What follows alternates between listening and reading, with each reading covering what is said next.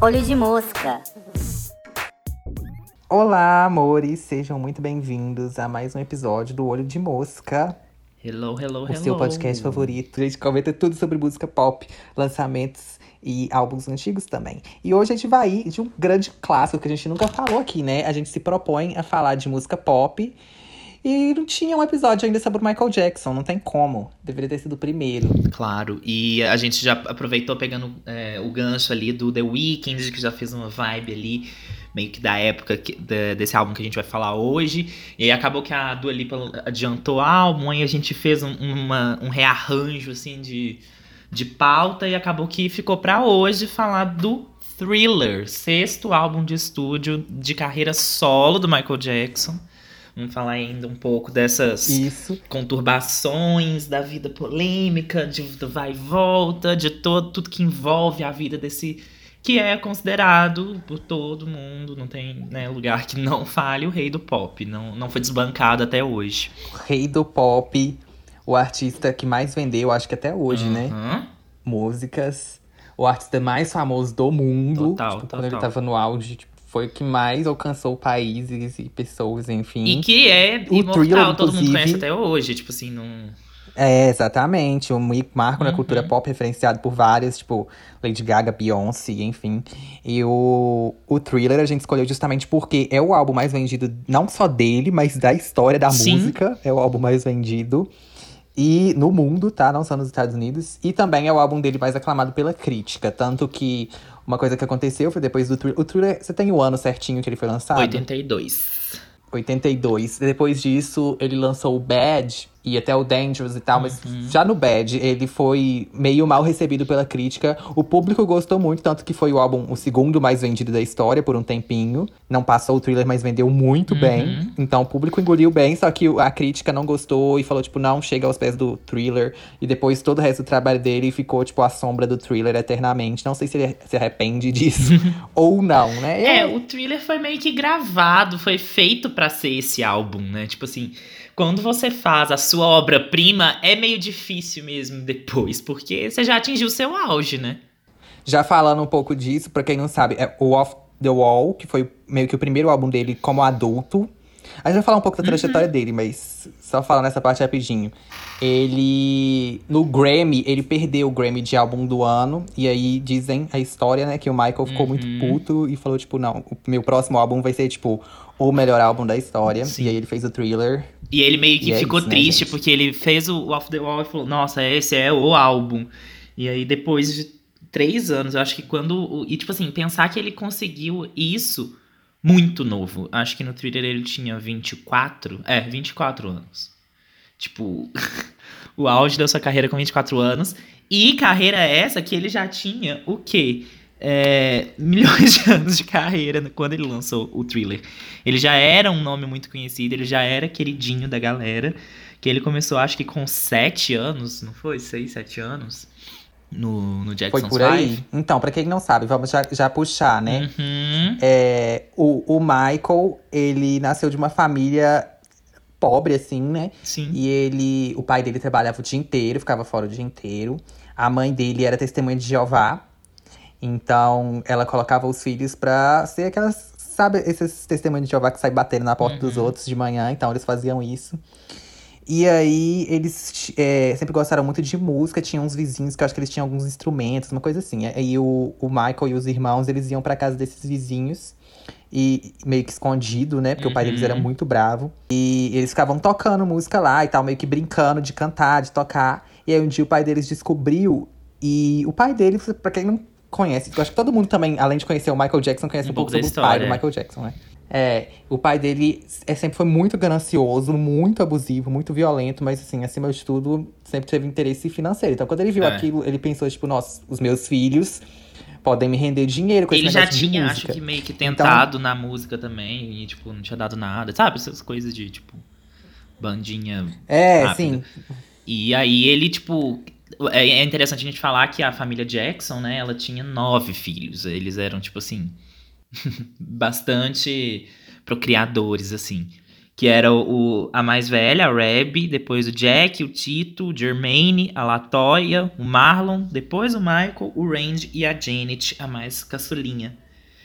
E ele tentou fazer dinheiro com acho que todo mundo, né? E conseguiu, no caso. Sim, e aí ele começou com a banda dos Jackson Five, Uhum. que eram os cinco irmãos. E o Michael era o mais novo, né? Eu acho, da, de dentro da banda, pelo menos. Sim. De- dessa primeira formação, ele era o mais novo. Sim, e ele era meio que o, a estrela da banda, assim, tipo, Uhum. o vocalista principal e tudo. Eles começaram a fazer shows por todo o país. Lançaram alguns álbuns pela Motown, falando o nome da gravadora porque vai ser importante. Uma coisa interessante também, né? Que a mãe do Michael, como a gente falou, era testemunha de Jeová, muito religiosa. É, tanto que, mais pra frente, né? Quando o Michael resolve ter filho, que seria de inseminação artificial, com a é Debbie, né? O nome dela Uhum, Debbie Rowe. ele. a- é, a mãe dele convence ele a casar com ela primeiro, porque ela, ele não podia ter um filho fora do casamento, né? Então ele casou com a Debbie, tipo, pra meio que fazer a mãe dele feliz e pra não ser igual o pai dele. Foi o argumento que ela usou, tipo, não seja igual o seu pai que teve filhos extraconjugais, né? Porque o casamento é uma instituição sagrada, não sei o que, não sei o que. Então a mãe dele sempre teve essa, essa postura muito religiosa e tal. E o pai dele, pelo contrário, né, sempre foi muito safado, Sim. cafajeste. É, e aí, um, um dos lugares que eles faziam muitos shows, os Jackson Five, eram em casas de strip. E os meninos, tipo, o Michael, desde pequenininho, tava lá, tipo, fazia os shows e ficava lá e via as mulheres, tipo, ficando totalmente peladas no palco, enquanto os homens davam dinheiro. Enfim, então ele sempre teve essa presença com o sexo também muito forte. Porque eu acho que também, de novo, a gente vai ter que entrar em polêmica, então já dando contexto pra gente chegar onde todo mundo já espera que a gente vai chegar quando você abre um episódio falando sobre Michael Sim. Jackson. Então ele tinha essa proximidade tanto nos shows quanto com os irmãos dele, que sempre tiveram muitas groups, né? Aquelas fãs que, tipo, iam pros hotéis, pros camarins e tal. E eles levavam elas e transavam com elas. Tipo, o, o próprio pai deles arrumava as meninas, as fãs, nos shows, pra escolhia elas e levava pro quarto deles. É, o Michael nunca ficou com nenhuma, mas os irmãos dele, os mais velhos, sim. E, tipo, como eles dormiam no mesmo quarto de hotel, era frequente, tipo, o Michael fingir que tava dormindo, enquanto o irmão transava com a menina do lado dele. Então, isso com ele, tipo assim, com 7 anos, 8 anos. Então, ele sempre teve essa relação conturbada. Agora, Pedro, continue, porque eu tô falando demais já. Então, eu acho interessante a gente citar um pouco sobre a Motown, que foi a, a gravadora que acolheu ali o Jackson 5 no, bem, bem ali no comecinho e já armou uma estreia assim fenomenal pra eles, que quem o disco de estreia deles é meio que uma apresentação é, da, da Diana Ross. Então, tipo assim, a Diana Ross meio que abre caminho pra que eles para que eles venham, venham começar. E a Motown foi, tipo assim, mega importante no cenário da música. Ela foi uma gravadora, tipo, basicamente de artistas negros. Os grandes famosos eram artistas negros, tipo é, Marvin Gaye, Stevie Wonder, a própria Diana Ross com os Supremes, Lionel Rich. E, tipo assim, foi responsável por, assim, impulsionar mesmo a black music num momento em que ainda existiam estados no- nos Estados Unidos que eram segregados racialmente e tal. Então, ter esse sucesso todo agregado a, uma, a um hub ali, né, um centro de, de cultura negra, foi muito importante. E fez com que o Michael bebesse muito daquela fonte e tal. Ele começou, né, jovenzinho, sete anos já cantando na, na, na banda, no, no Jackson's Five. Mas ele foi já lançado sua carreira solo bem cedo também, em 72, com 14 anos. Então, no, no Thriller, ele já tinha 10 anos de carreira solo. E aí, ele, ainda Isso. pela Motown, né, ele lançou quatro discos, os quatro primeiros, que já tinham músicas super, tipo, é, conhecidas. Ben é uma música, né, tipo, icônica. Ben é a E é maior, dele, né? dele. Então, tipo assim, a, a, a própria gravadora sempre viu ali, eh, ele como o principal, vamos dizer assim. Tanto que dos irmãos, né, do Jackson 5, ele foi o que mais estourou, assim, né? Do, do Isso, grupo. uma coisa rapidinho. É que os Jackson 5 eles tiveram, tipo, acho que quatro músicas que foram. Ficou no primeiro lugar da Hot 100, né? Eu sei que ABC I Want You Back, eu acho que teve mais duas, mais duas. I'll Be There, eu acho, mais uma. É, e depois outros hits, não tão grandes, mas hits. Mas o primeiro a ir solo, tentar uma carreira solo, tipo assim, separar da banda é o Jermaine. E ele e o Michael tiveram uma rivalidade muito forte ao longo da carreira, principalmente nos primeiros anos, assim. O Michael sempre mandava umas shades Total, pra ele total. e tal, enfim. O Jermaine, ele ficou na Motown, porque a, a, o, os Jackson 5 mudaram para a Epic Records, que foi onde também o Michael continuou a carreira solo dele. O Thriller, inclusive, foi lançado pela Epic. E a- o Jermaine continuou na Motown, então ele meio que saiu da banda, os Jackson 5 passaram a se chamar The Jacksons, e é, o irmãozinho mais novo, o Randy, entrou no lugar do Jermaine.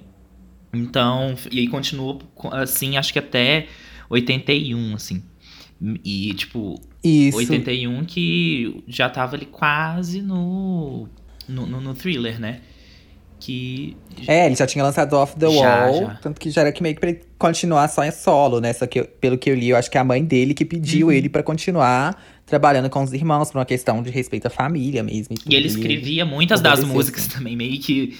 é, eles precisavam dele também, né? E ele era quem levantava muito o nome da, da, da banda também, né? Com certeza. E uma coisa também que você falou de escrever, já entrando um pouco nessa parte Uhum. artística, é que o Michael, ele não é treinado formalmente, tipo, em música. Ele não tem treinamento clássico e tal. E ele não sabe tocar nenhum instrumento. Tipo, ele sabe mais ou menos, mas é tudo de ouvido, assim. Ele nunca estudou realmente tal. Até porque ele começou muito cedo. Começou porque ele tava brincando de cantar e o pai dele viu e colocou eles ali. Então ele sempre, tipo, É, col- e aí que trabalhando, tá. gravando, ele fazendo sempre show. foi muito. Assim, o Michael é virginiano, né? 29 de agosto é virgem, não é? É, Então ele já tem essa coisa do Sim, ele, perfeccionismo. ele é virginiano com ascendente em lua em peixes. Ok, pra quem Grito. tiver interesse. E o pai dele sempre forçou isso também, né? Então, tipo, desde pequeno ele sempre pôs o É. Michael, tipo assim, de ficar é, sentado com a cinta na mão pro menino, e, tipo, pro menino ensaiar. Então, O que me lembra muito a Beyoncé também. Né? Total, Também outra total. virginiana. E que foi desde cedo treinada pelo pai, entrou numa girl band, enfim. Hum. Mas que tava falando, que ele não teve esse treinamento e tal. Ele, ele, tipo, sabia tocar mais ou menos alguns instrumentos, mas era tudo, tipo assim, que ele pegava de ouvido mesmo. Sobre a composição, porque ele sempre compôs. O Michael, isso que é muito interessante falando dele enquanto artista. uhum. É, porque artista pop, geralmente tem um. Tipo, alguns são mais focados em vocal, outros em dança, visual. O Michael era tudo, tipo assim, Tudo. o vocal dele é incrível. Já já a gente coloca a Laís pra falar aqui a parte vocal. Uhum. Mas ele dança muito, tipo, não dá nem pra falar sobre o que, que ele é mais conhecido, porque o vocal dele é muito marcante. Talvez eu acho que de todos seja o, o mais. mais de Uhum. lado, assim, né? O vocal. Porque a dança dele é, tipo, é porque Uau, foi muito a Todo performance, mundo sabe Michael né? Jackson por causa dos. É, os, a performance, presença de palco, visual, porque ele mudou a história dos videoclipes, a gente vai falar disso também. Uhum. E a parte de composição também eu achei interessante, porque eu não achei que ele tinha tanta, tanto envolvimento assim, mas ele compunha tudo, desde a letra até as melodias e a É. parte instrumental também. Isso que eu achei interessante aí que eu queria chegar. Que ele, como eu falei, ele não sabia tocar nada, mas ele gravava, tipo, ele fazia em beatbox o som que ele queria pra cada instrumento, e aí gravava num gravador e ia fazendo ali por cima, é, com os Sim. instrumentos mesmo. Então, tipo, isso, isso é muito foda, sabe? Isso é porque a pessoa realmente. Assim, a gente fala tanto desse negócio, tipo, ah, que não existe dom, existe esforço e não sei o quê, mas. Tem gente que tem o dom. Porque, pelo amor de Deus, não tem como. Mas aí também uma, uma chave muito essencial pra todo esse sucesso, e que muita gente fala também que é. Bom, que, que fo- são os dois pais, assim, do thriller e da carreira do Michael, que é o Quincy Jones, né? Não, não tem como não, não Uhum. falar dele. Que Sim. consegui. É meio, era meio que Billy e Phineas dos anos 80, né? Não eram irmãos, assim, mas. Porque tudo que um Eu amei a comparação. é, porque tudo que um tem de genial, tem de artístico, tem de inovador e tal, o outro tem de conseguir entender isso e transmitir de uma forma muito boa e muito inovadora também. Tipo assim, ressaltando os pontos altos. Total. Porque o Quincy conseguia pegar esses áudios do Michael, conseguia pegar essas ideias e transformar numas músicas assim.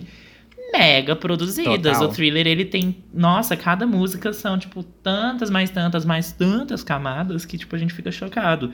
E isso pra uma época que o, o, o pop, vamos dizer que tava começando ali, né? Ele de- deu essa- esse grande empurrão, assim. E é, não só no pop de musical, porque até a, a música do Michael tem muito de R&B, tem muito de é, ritmos pré-pop, vamos dizer assim, mas de, é, eu digo de performance, eu digo de, de statement, sabe? De, de marca mesmo, de como o artista vai se portar, do Marca mega total. ídolo. Porque o Michael virou uma coisa que, assim, é, é, é inegável, é infalável, é tipo. Não, não tem como atingir, sabe? É, ele virou o Uhum. sinônimo do inatingível. E isso ele foi levando pra vários outros lados da vida. Então ele foi ter filhos, então os filhos eram todos, sabe, tipo, é, difer- diferentes, assim, os nomes todos bizarros e tal. E Neverland, que é tipo. Eu acho que é o auge. É literalmente o auge do, do rico excêntrico, sabe? Ele criou uma fazenda Com certeza. enorme que era tipo um, um parque de diversões, tinha um zoológico, teatro, cinema, carrossel e tipo era enorme e era pra tipo assim, passar os finais de semana e levar amigos, sabe? Era apenas isso. E aí a gente entra num- num- numa outra questão que foi meio polêmica, assim, né? Mais depois ali do. Porque depois do, do thriller, até o thriller ele tava mantendo ali uma constância de gravação, né? E tudo muito grande. De tipo, de sempre, sempre tá fazendo. Mas depois do thriller, os álbuns começaram a vir bem espaçados, assim, né? As turnês também. Ele já era o ícone, ele se tornou muito ícone no thriller. Mas eu acho que isso acabou também mexendo um pouco. Mexendo um pouco, não, né? Mexeu muito com ele. E. Porque ele tinha o quê? 24 anos, vou voltar nisso. E, tipo Sim. assim, ele acabou virando uma pessoa muito excêntrica, uma, uma figura da mídia muito, muito explorada também, né? Então, tudo que ele fazia, ele fazia pra chocar, mas ao mesmo tempo as pessoas também se chocavam muito e colocavam muita carga em cima daquilo, né? E, tipo, diversas polêmicas, de, desde embranquecimento, que é notório, porque o Michael era negro e morreu branco, branco, branco. É, ele tinha um atestado de vitiligo do médico, mas muita gente não acredita nisso também, né? É, rinoplastias, até chegar ao nariz, assim, folha de papel, que inclusive é uma característica da família, né? Se a gente for ver a Latoya. E até abuso sexual levado no tribunal duas vezes. Ele conseguiu ser inocentado, mas assim. É meio complicada a história de Neverland, né, gente? Vamos pensar. Um, no- ia um monte de criança pra lá ficar com o Michael um final de semana brincando no- num, num mundo de diversões mágicas, sabe? Isso nunca me desceu muito Então, bem, pra falar Você bem falou sincero. sobre ele ser. Sobre ele ser. É, excêntrico fazer as coisas pra chocar. Eu não sei se ele fazia com a intenção de chocar. Eu acho que ele realmente, tipo assim. Ele é uma pessoa que eu acho que tinha uns transtornos psicológicos. Total, muito absurdos. Total, total. E aí eu acho que não era nada pra chocar. Era tipo assim, era a Não, forma acho que dele era de- de, sei lá, de intencional, viver a sabe? vida. Porque ele não sabia como se. Como que era o mundo real. Tipo assim, ele É. vivia realmente num mundo, sei lá o que passava na cabeça dele. E aí. E que é tudo compreensível. Eu acho que ele era uma alma muito perturbada, assim. Não falando Total. que isso justifique alguma coisa, porque eu acho também que, por exemplo, vários serial killers e tal, quando você assiste documentários, eu também descreveria como almas perturbadas. Não tô falando que isso é algo, tipo assim, nossa, que dó dele é uma alma perturbada. Não. Porque tem É um gente fato, que é ruim, tem né? gente que é, uma, boa. é uma questão ali. Enfim, e que tem a alma perturbada. Aham. Tipo assim, é uma expressão pra. né? Mas ele teve toda essa infância muito difícil. O pai super abusivo que batia nele. Ele já relatou que, tipo assim, tinha vezes, desde criança até quando ele era adulto, que ele, tipo, só de ver o pai dele, ele vomitava. Uhum. De tão violenta e abusiva que era a relação. Teve toda essa questão com o sexo aí que a gente falou, tipo, desde criancinha, numa realidade muito bizarra. Que tanto que o. O Michael, muita gente não sabe até hoje sobre a sexualidade dele, que, E que ele era. não era um ele ícone sexual falava- de, tipo assim, de ter namoradas e, e de, né, de tipo É, assim. então, todos os relacionamentos deles foram muito bizarros. Porque teve primeiro aquela atriz, Mirim, que eu esqueci o nome agora. Mas que eles eram, tipo assim, amiguinhos Uhum. quando eles eram adolescentes. Tem lugares que falam que uma vez, quando eles estavam muito novos, ela meio que deu em cima dele, ele ficou assustado e foi embora. Tem. é, ela fala que não foi isso. Enfim, mas de qualquer jeito, eles nunca, tipo, chegaram a nada muito. É, Tem a sério. Lisa também, né? Que, é, que ele casou com ela, filha do É, Elvis. mas antes da Lisa, acho- teve a Brooke Shields, né? Ah, é, a Brooke a Brooke, Shields. é. Foi antes ou depois? Eu acho, que foi, antes. Que ela era atriz muito famosa na época, porque ela era realmente muito bonita, assim. E ela fez Lagoa Azul, né? E Uhum. outros filmes também. E eles tinham uma relação muito próxima. Ele, tipo, tanto tem a entrevista dele muito famosa com a Oprah, que ele fala que. Ela pergunta quem que ele tá, tipo, dating, né? Tipo, namorando, assim. Ele fala que é a Brooke Shields. eles tinham essa relação muito próxima, mas pelo que eu vi, até dela contando, era uma relação muito mais de amigos, que às vezes saíam juntos, assim, em dates mesmo, mas Sim, sim. nunca era nada. Às vezes pra ele era romântico, mas eu acho que ele não tinha. Eu acho que a, a mente dele era tão destruída que ele não conseguia formar esse tipo de conexão nesse nível, sabe? Tipo, Sim, sim. adulto, assim, de ver alguém como a namorada e querer, enfim, consumar um relacionamento. Total. Não sei. E aí, por Tanto isso que que, eu depois ele acho. foi fazendo o- as as, alegações. questões de, de inseminação artificial, né? Talvez até por um É, distanciamento. que aí teve o relacionamento dele que você entrou com a Lisa. Uhum. A Lisa, pra quem não conhece, é a filha do Elvis, Lisa Marie Presley. E o Elvis apresentou ela pro Michael quando ela era criancinha, ela era muito fã do Jackson 5. E aí, depois de muito tempo, quando ela já tava adulta, ele conseguiu o contato delas, começaram a conversar, se aproximaram. É, ela tava casada na época, ela largou o marido. A história que foi contada era que ela já tava divorciada, mas depois eu vi em outros lugares que ela, na verdade, largou o marido pelo Michael, não sei. Uhum. É, e aí dizem que, ou acho que um amigo dele falou que ele ligou pra. O Michael ligou pra ele no dia da lua de mel, assim, pedindo dicas de que- do que fazer e tal, pra agradar ela sexualmente. Enfim, tá. Não sei, pare- aparentemente o relacionamento deles chegou nas vias de fato, mas não sei. É, e ela não queria ter filhos com ele. Eles brigavam muito, acabou que deu errado. E aí o Michael ele sempre foi quis ter ter um filhos, né? Ele tinha essa, É, ele essa sempre quis ter característica filhos. paternal, assim. Muito, era o sonho dele.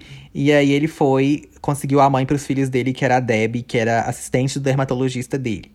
Só que esses filhos foram. E aí ele se casou com ela, porque teve esse rolê com a mãe dele, que eu já comentei, né? Só que todos os filhos dele foram de inseminação artificial. Os dois primeiros foram com a Debbie, mas ela foi só literalmente a, a barriga de aluguel. Ela se casou com ele, mas, tipo, eles nunca tiveram nada romântico, nada sexual, nada. É, ela nem morava junto com ele, ele comprou uma casa pra ela morar e tal. É, ela não ficou com os filhos também. É, Quando eles nasceram, ela literalmente deu os filhos pra ele, tipo, sumiu. Depois ela voltou a querer a guarda deles, deu morro ali na justiça, não sei como é que tá agora. E depois ele teve um, ele se divorciou dela, e aí ele teve um terceiro filho com uma barriga de aluguel misteriosa, que é aquele da foto super polêmica dele balançando o menino na sacada do prédio. Sim. O Prince Michael II. É, e aí eu não sei, isso que eu tô falando. É, é difícil saber essa questão da sexualidade dele, porque às vezes ele tinha alguns, algumas coisas, alguns jeitos de falar, em entrevistas e tal, que eu fiquei observando que. Até em música, sei lá, que eu acho meio gay mesmo, que eu não sei. Ele tem, Tem horas que um- algumas declarações dele. um jeito muito afeminado também, né? Se a gente for pensar no, É, ele tem um jeito muito jeitos. feminado, mas eu acho meio problemático também falar que ele seria gay por causa disso, né? Mas- Claro, claro. Às vezes, claro. é, tipo, o que dá a entender, vendo todas as declarações dele, tipo, vários relatos de várias pessoas diferentes, em vários momentos diferentes da vida dele, falam que ele tinha muita repulsa ao sexo, desde quando ele era novinho, tipo, ele ia atrás das meninas que iam ficar com os irmãos deles, pra conciliar elas a não fazerem isso. Tem relatos, tipo assim, de quando ele era muito novo, é, prostitu uma prostituta que alguém pagou pra tirar a virgindade dele, chegar lá e ele, tipo, ficar muito. é, com muita repulsa mesmo. Então, pode ser que ele seja sexual. Na verdade, provavelmente traumas da vida É. dele, né? Enfim. Só que aí que entra a questão da pedofilia, que é muito difícil de Sim. falar. Sim. Por quê? Por mais que a gente fale, tipo, ah, com pessoas adultas, com mulheres ou homens, enfim, ele não tinha essa, esse desejo, enfim, ele tinha essa repulsa. Eu não sei como que ele enxergava isso com as crianças, entendeu? Porque o que eu fico pensando, que é lógico, né, gente? Eu acho que só ele e essas crianças que sabem o que, que aconteceu. Tiveram dois julgamentos, todos os dois, ele foi colocado como inocente, importante falar isso aqui. É, mas a gente sabe como que é difícil também julgar esse tipo de caso de estupro, ainda mais quando é uma celebridade. Então, né? É, um dos casos, o segundo caso, né, que foi em 2001, 2003, por aí, foi. ele, eles tiveram testes psicológicos com médicos e eles falaram que ele tinha a idade mental de uma criança de 10 anos, o que é bem visível em vários comportamentos e falas dele. Então, o que eu penso, se fosse falar, tipo assim, Pedro, opine. Depois, daqui a pouco você dá a sua opinião também, tá? Tá. Pra não ficar uma coisa muito unilateral. Desculpa, gente, que eu tô falando muito, mas é porque, assim, Michael Jackson, pra mim, é muito importante há muitos anos. E aí, ele. Vou falar um pouquinho da minha Se relação com ele Falar, daqui tipo. Pedro, dê a sua opinião. Eu ia falar, tipo, eu acho que aconteceram coisas. Coisas, né? Aham. Que na cabeça do Michael. Não é querendo, tipo, passar pano, mas, enfim, né? O que eu acho que aconteceu. Na cabeça do Michael, eu acho que não era nada demais. Porque ele realmente tinha uma mente muito deturpada, muito bizarra. Na cabeça dele não tinha nada, nenhum desejo sexual por, causa, por trás das coisas que ele tava fazendo. Que eu não sei que coisas eram, mas com certeza aconteceram coisas. Mas às vezes, para essas crianças, provavelmente a criança também não tinha, obviamente não tinha, porque são crianças, não tinha também nada sexual por trás, mas eu não sei como que no cérebro delas isso ficou, sabe? Então, É muito complicado. Eu Ela acho é que- uma, uma fase muito complicada, né? De, de, de, de construção de significado. E pensar onde o próprio Michael cresceu, né?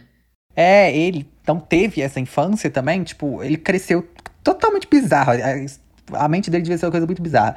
Então, eu acho que realmente, tipo, pra ele, não tinha essa intenção sexual por trás das coisas que ele fazia com as crianças. Mas até que ponto a intenção importa também no caso desse? Não deveria ser mais importante, tipo, como que isso impactou a criança? Enfim, né, gente? Ele foi julgado inocente, é isso que a gente tem aí. E ele, querendo ou não, marcou muito, influenciou muito a cultura pop.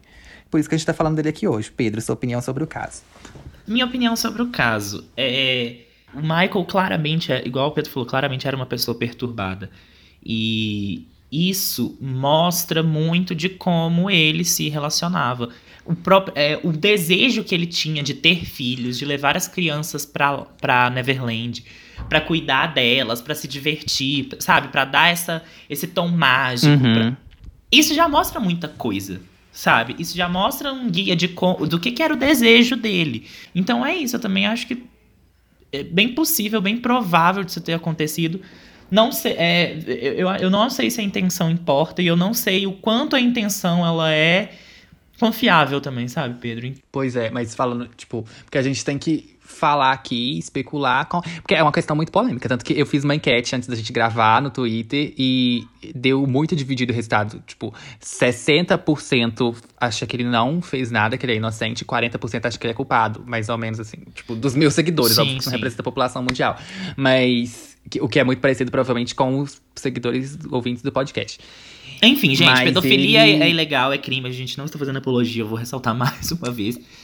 É, a exatamente. gente só tá falando, é, tipo, vendo as questões que existem por trás, sem diminuir nenhuma coisa. Uma- um caso que eu acho que provavelmente foi verdade é que em um dos, dos julgamentos, ele. Uma das empregadas do Neverland Uhum. testemunhou que ela já viu, já tinha visto o Michael tomando banho com uma das crianças. Isso eu acho super possível de ter acontecido. E aí, de Sim. novo, entra naquela questão. O Michael, ele já tinha, tipo, como eu falei, esses médicos que falaram que ele tinha idade mental de 10 anos, que eu realmente acho muito provável. Vendo por esse lado dele ter essa mente infantil, às vezes aquele banho, isso que eu tô falando da questão da intenção, às vezes Uhum. aquele banho pra ele era nada. Era tipo assim, ai, tô aqui tomando banho com meu amiguinho, o Hulk, legal. Sendo que pra criança isso. Isso sabe, causa um efeito E se muito eu grande, se é. fosse, tipo, é, e se fosse o meu filho, eu ia achar um absurdo um cara tomando banho com ele, entendeu? Agora vou falar um pouco mais da, da minha experiência com ele.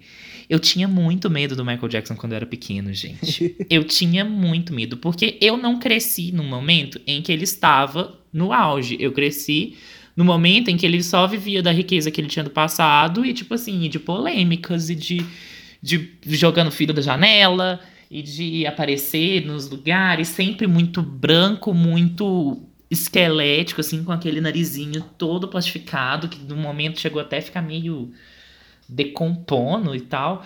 E, tipo, gente, isso me assustava horrores. Aquela coisa parecia um boneco, sabe? É muito bizarro. E aí eu cresci vendo esse Michael.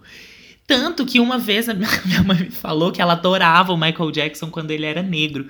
Aí eu falei, como assim, mãe? Ele é tipo da cor da parede, sabe? Aí ela falou, não, que quando ele era pequeno ele era lindo, ele era todo fortinho e tal. Minha mãe adorava o Michael mais novo, sabe? Porque minha mãe e meu pai eram ali dessa época. Meu pai é tipo quatro anos, é, nasceu quatro anos antes que o Michael. E é, vou dizer aqui, olha, olha, fun fact, quando o Michael morreu, é, ele morreu no dia do aniversário do meu pai, 25 de junho, no caso de 2009. E a gente tava numa pizzaria comemorando um aniversário de uma amiguinha minha da, da, da escola, inclusive Felipe. Oi, você estava lá, não sei se você lembra, mas o Felipe estava lá comigo, amigo nosso. E meu pai foi junto, porque era aniversário dele. Aí acabou que eu fiquei comemorando o aniversário dos dois. Quando pensa que não dá no jornal nacional, assim, a notícia de que o Michael Jackson morreu. E aí, tipo assim, meio que acabou a- a- a- todo o tom de festa. Todo mundo ficou, quê? Como assim? Porque foi meio que surpresa, né? Ele tinha 50 anos. Todo mundo. É, é. Então, até então depois de problemas disso, de saúde, tipo. Então, e eu nunca tinha pegado pra entender quem era Michael Jackson. Pra mim, ele era essa figura excêntrica e tal. Falando né, um pouco da construção da imagem. E aí, depois que ele morreu, que eu fui entender, que fui ver, que aí se falou de Michael Jackson, assim, por uma eternidade, né? Sim, a mídia inteira só falava dele. Uhum. Por mais de um ano até. É, total. Ficou muito tempo só falando dele. Eu lembro da, do- da crise que foi de todo o programa de auditório aparecer alguém imitando Michael Jackson. Ai, sósias. Ai, eu tenho Eu pavor de lembro sósia do Michael Jackson, gente, do- me desculpa. Inclusive, isso vai, vai entrar em, quando a gente for fazer o track by track, mas eu tenho pavor de sósia do Michael Jackson. Eu acho a coisa mais brega. Eu acho, de, sim, de mau gosto. Eterno. Desculpa. Tudo bem. Mas eu, eu lembro muito bem do dia Hum. que ele morreu também, porque eu tava mexendo no computador e aí eu tava em algum site que tinha, tipo, algumas notícias, uma seção de notícias, sabe? E aí tinha acabado de sair. Então foi muito instantâneo, assim, eu vi muito em tempo real, sabe? Uhum. É, e aí eu falei, tipo, eu chamei meus pais e falei, gente, o Michael Jackson morreu. Eles falaram, tipo, o quê? Como assim? Claro que dá. Eu falei, morreu. Aí eles falaram, onde você viu isso? Eu falei, acabou de sair aqui na internet. Aí a gente foi procurar em mais lugares e tal. E ele realmente tinha morrido. E foi, tipo, foi muito bizarro esse dia. Foi. E aí ficou como você falou, né? E eu, eu não lembro tanto de ter medo dele, nada disso. Tipo, a imagem que eu tenho na minha cabeça de lembrar dele, não sei se era realmente isso, né? Porque hoje em dia eu tenho o quê? 21 anos, pode Uhum. ser que as minhas memórias de infância estejam totalmente distorcidas. Mas eu lembro, tipo, nessa época de ter mais aquela imagem dele na época ali de Bad e tal, ou de Black or White, Bota sabe? fé. Não aquela dele nos anos 2000, que ele já tava, tipo, muito bizarro. Tava. Ele já, ele já tava branco, mas ainda assim um, um ser humano. Então, Pedro, você É. acha que era vitiligo? Então, eu não sei, eu não gosto de, de- é, de duvidar da doença dos outros. Mas o que que acontece? Mas é porque o vitiligo, Eu- ele, ele vai aos poucos, tipo assim. Então, são isso manchas, que eu nunca sabe? entendi. Eu nunca entendi. Porque um dos melhores amigos do meu avô tem vitiligo. Uhum. Então eu convivo com alguém que tem vitiligo, tem, tipo, desde que eu Minha tia também nasci, tinha. sei lá. E a minha prima também tem vitiligo, apesar que da minha prima é bem controlada e a minha prima é branca. Esse melhor amigo do meu avô é negro. Então, nele dá pra ver bem essa questão. Eu não sei se é o caso do, do Michael, eu sempre achei isso muito bizarro, porque Quem tem vitiligo geralmente ficam as manchas em lugares pontuais da pele. E aí, ele, o que ele alega é que ele fez um tratamento e que ele usava maquiagem também pra deixar a pele uniforme. Então, deixar ela toda branca em vez de deixar as manchas só ali naqueles lugares. Só que assim. Eu não sei, é muito esquisito, gente. Porque senão, até hoje, gente que tem vitiligo não faz esse tratamento, sabe? O único caso que eu conheço real de gente que tem vitiligo e fez isso e ficou com a pele toda uniformemente, tipo, branca, Sim. foi ele. E depois ele foi diagnosticado com lupus também. Também, lupus é. eu realmente acho que ele tinha. O vitiligo eu realmente tenho as minhas dúvidas. Provavelmente ele tinha, assim, alguma condição de pele, não sei. Mas eu não duvido também dessa parte que muita gente. E aí entra numa coisa que eu lembro da infância, assim, sobre ele. Eu lembro que algumas semanas antes dele ter morrido, a gente tinha comentado sobre ele na aula. Que a Uhum. professora tinha comentado sobre. Sobre o Michael ser racista, falando, tipo assim, ah, porque também existem negros racistas, que o Michael Jackson é um exemplo, que ele era negro e não gostava, e ele virou Ai, branco, que é um tinha essa história, eu também já ouvi, comum. eu também já ouvi. muito comum. Só que, gente, eu- tipo, isso não faz sentido nenhum, porque se, se você vê um caso desse, de uma pessoa que literalmente se odiava, odiava a cor da, da sua pele, os traços e tudo, ao ponto de modificar isso tudo e passar por tanta coisa dolorosa, tanta cirurgia, tanta coisa, até virar aquela coisa toda desfigurada que ele virou. E aí você fala, tipo, essa pessoa é racista? Não, ela é uma vítima do racismo, entendeu? Ela é, É. o maior exemplo vivo de como que o racismo é ruim. E aí você usar isso pra colocar, tipo, ainda jogar a culpa, tipo, ah, também existe negro racista, tipo, é muito. É muito vilanesco mesmo você Total, fazer uma coisa total. dessa. Tipo, esse discurso é muito absurdo, é muito bizarro. E aí que entra a questão. O Michael, ele nunca falou. Ele, na verdade, ele sempre negou, né? Ele sempre afirmou com todas as letras, tipo, eu sou negro, eu tenho muito orgulho de ser negro, tenho orgulho da minha raça Uhum. e tudo. É, e tanto que ele começou no momento em que isso era complicado, ele bateu vários recordes de ser, tipo, primeiro artista Sim, negro a fazer ele um monte falou, de tipo, coisa. Eu nunca fiz nada pra mudar nada, foi tudo condição médica. Minha pele tá branca porque eu tenho uma doença de pele, que é da família do meu pai. E aí eu comecei um tratamento médico, que foi é, clareando a minha pele, e eu uso maquiagem pra deixar ela uniforme, pra ela não ficar manchada. É por isso que a minha pele tá branca. O meu nariz, o que ele falou da, da Rino, né? Primeiro, primeira operação que ele fez, gente, ele ainda, ele ainda era negro, né? Entre aspas, tipo assim, ele ainda tinha a pele escura, e ele fez a, a operação pra diminuir o nariz, porque A, a história que saiu foi que ele tinha é, machucado o nariz num ensaio. Só que, assim, acredita-se que na verdade ele fez porque ele queria realmente diminuir o nariz. A própria. Dizem que o pai dele né? falava muito do nariz dele, né, também. É, isso é algo que ele mesmo já falou em entrevistas. Tipo assim, que o pai dele zoava muito a aparência dele, chamava ele de feio e tal, inclusive o próprio nariz dele. E aí, uma outra coisa que vários amigos dele já relataram também é que ele falava que, fa- que queria fazer as cirurgias e modificar a sua aparência porque ele não queria parecer com o pai dele. Então, de novo, entra essa questão com o pai, sabe? Uhum. Então, não é necessariamente também a questão dele associar essas características a uma etnia, é mais associar, associar ao pai dele, que era uma figura que ele tinha nojo. Isso, ele Total, vê os total. traços do pai dele no rosto dele, né? E aí, enfim. Ai, e aí sabe o ele que, que eu tô lembrando também? Que tinha muito uma questão. Mudando total de assunto, mas falando também. Que é de, de que coisa que eu tinha medo dele. Porque assim que, que ele morreu, eu lembro de uma reportagem do Fantástico. Que eu acho que eles foram em Neverland. Porque lá tinha um monte de, de passagem secreta, não sei e tal. E, gente. Tinha uma que eles falavam do, do fantasma dele, que não sei quem viu um vulto. E aí na, na propaganda meio que tinha, sabe, a sombra de alguém andando. Ai, eu tô todo arrepiado que eu tô sozinho em As casa dele, agora. ele, já é que ele tava e 40. vivo. Ai, Que ele pavor. tava vivo e tal. É, e aí Nossa, tem aquele muito vídeo dele em bizarro, tinha várias Paris. Ai, credo, vou até parar de falar porque eu estou literalmente assustado. Mas aí, é, eu acho que foi a Latoya, né, que ele pediu pra. Primeiro ele falou, tipo, que ah, eu quero muito operar o nariz, mas eu não sei se vai ficar Uhum. bom. Você pode fazer a rino na- na- no seu nariz pra eu ver como é que vai ficar. e aí ela fez. E ele e a Latoya, ele que inclusive do uma relação muito complicada. Ela mesma já chegou a falar que ele era É, pedófilo mesmo. E é, É, Isso, babado. e ela também que contou que, tipo assim, ele sempre falou que não gostava do nariz e que ele queria fazer uma rino. E Uhum. aí depois ele não gostou do resultado da primeira rino, falou que atrapalhava ele a respirar, isso atrapalhava ele a dançar, cantar, enfim. Foi fazendo outras rinos pra corrigir. E aí uma ele não gostava. Ele, virginiano, né, gente? Ele sempre foi muito perfeccionista em tudo, até nas cirurgias plásticas. Só e aí ele que começou a fazer um plástico monte é um negócio rino. que você não pode fazer muito, né? Que... É, não tem como fugir um do, do ficar estranho. uma pra corrigir o- a outra até chegar no ponto, igual o Pedro falou, do nariz dele realmente, tipo assim, ficar com um buraco que ele teve que usar meio que coisa pra tampar o nariz, porque senão caía, escorria líquido pra dentro da boca dele. É. O que ele falou sobre essa questão, porque aí não tinha como negar, né? Quando na entrevista com a Oprah, ele fala, ela pergunta, tipo, ah, por que que você fez a rino? Aí ele fala, tipo assim, sim, eu fiz uma rinoplastia, eu fiz o meu nariz. É, não vejo nada de mal nisso, porque um monte de gente que eu conheço também fez o nariz. Se a gente fosse. A gente mora em.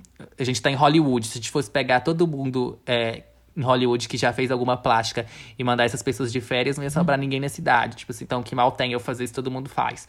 Enfim, ele meio que, né? É, ho- hoje é uma Essa coisa bem mais, mais entendível. Muita gente faz sinoplastia. Tipo assim, é- eu acho que virou uma coisa mais, vamos dizer, entre aspas, aceitável socialmente. Mas antigamente plástico era tipo uma grande coisa. Tipo assim, de não falar se você fez e tal. E o posicionamento dele sempre foi, tipo assim, eu fiz duas cirurgias, a rino e uma outra que ninguém sabe qual é. Mas ele sempre falou, tipo, eu, já, eu só fiz duas plásticas na minha vida. Sendo que o que vários especialistas falam, tipo, analisando o rosto dele e tal, é que ele provavelmente fez, tipo, mais de 100 procedimentos. O que eu realmente acredito que ele fez, com certeza, muito mais que duas. Porque... Não, mais que duas total. 100 eu acho exagerado, né? Mas. É, não, eu não sei, porque o rosto dele foi modificando muito ao longo dos anos. Tipo, ele sempre negou implante de. Como chama isso? Tipo, cheekbones, tipo. Ah, é tipo. Essa colocar partezinha na ácido, bochecha. é. Ácido não É, é. o. Ai, ai, tem um na boca, Preenchimento, maxilar, preenchimento. É, maxilar e tal, ele sempre negou, mas se analisar a foto dele, tipo, ao longo dos anos, dá pra você ver claramente a diferença. Tipo, o, o queixo dele fica muito mais é, quadradão, ele, ganha- ele fica com aquele, aquela covinha no meio do queixo, ele não tinha isso antes, ele fez É. com cirurgia também.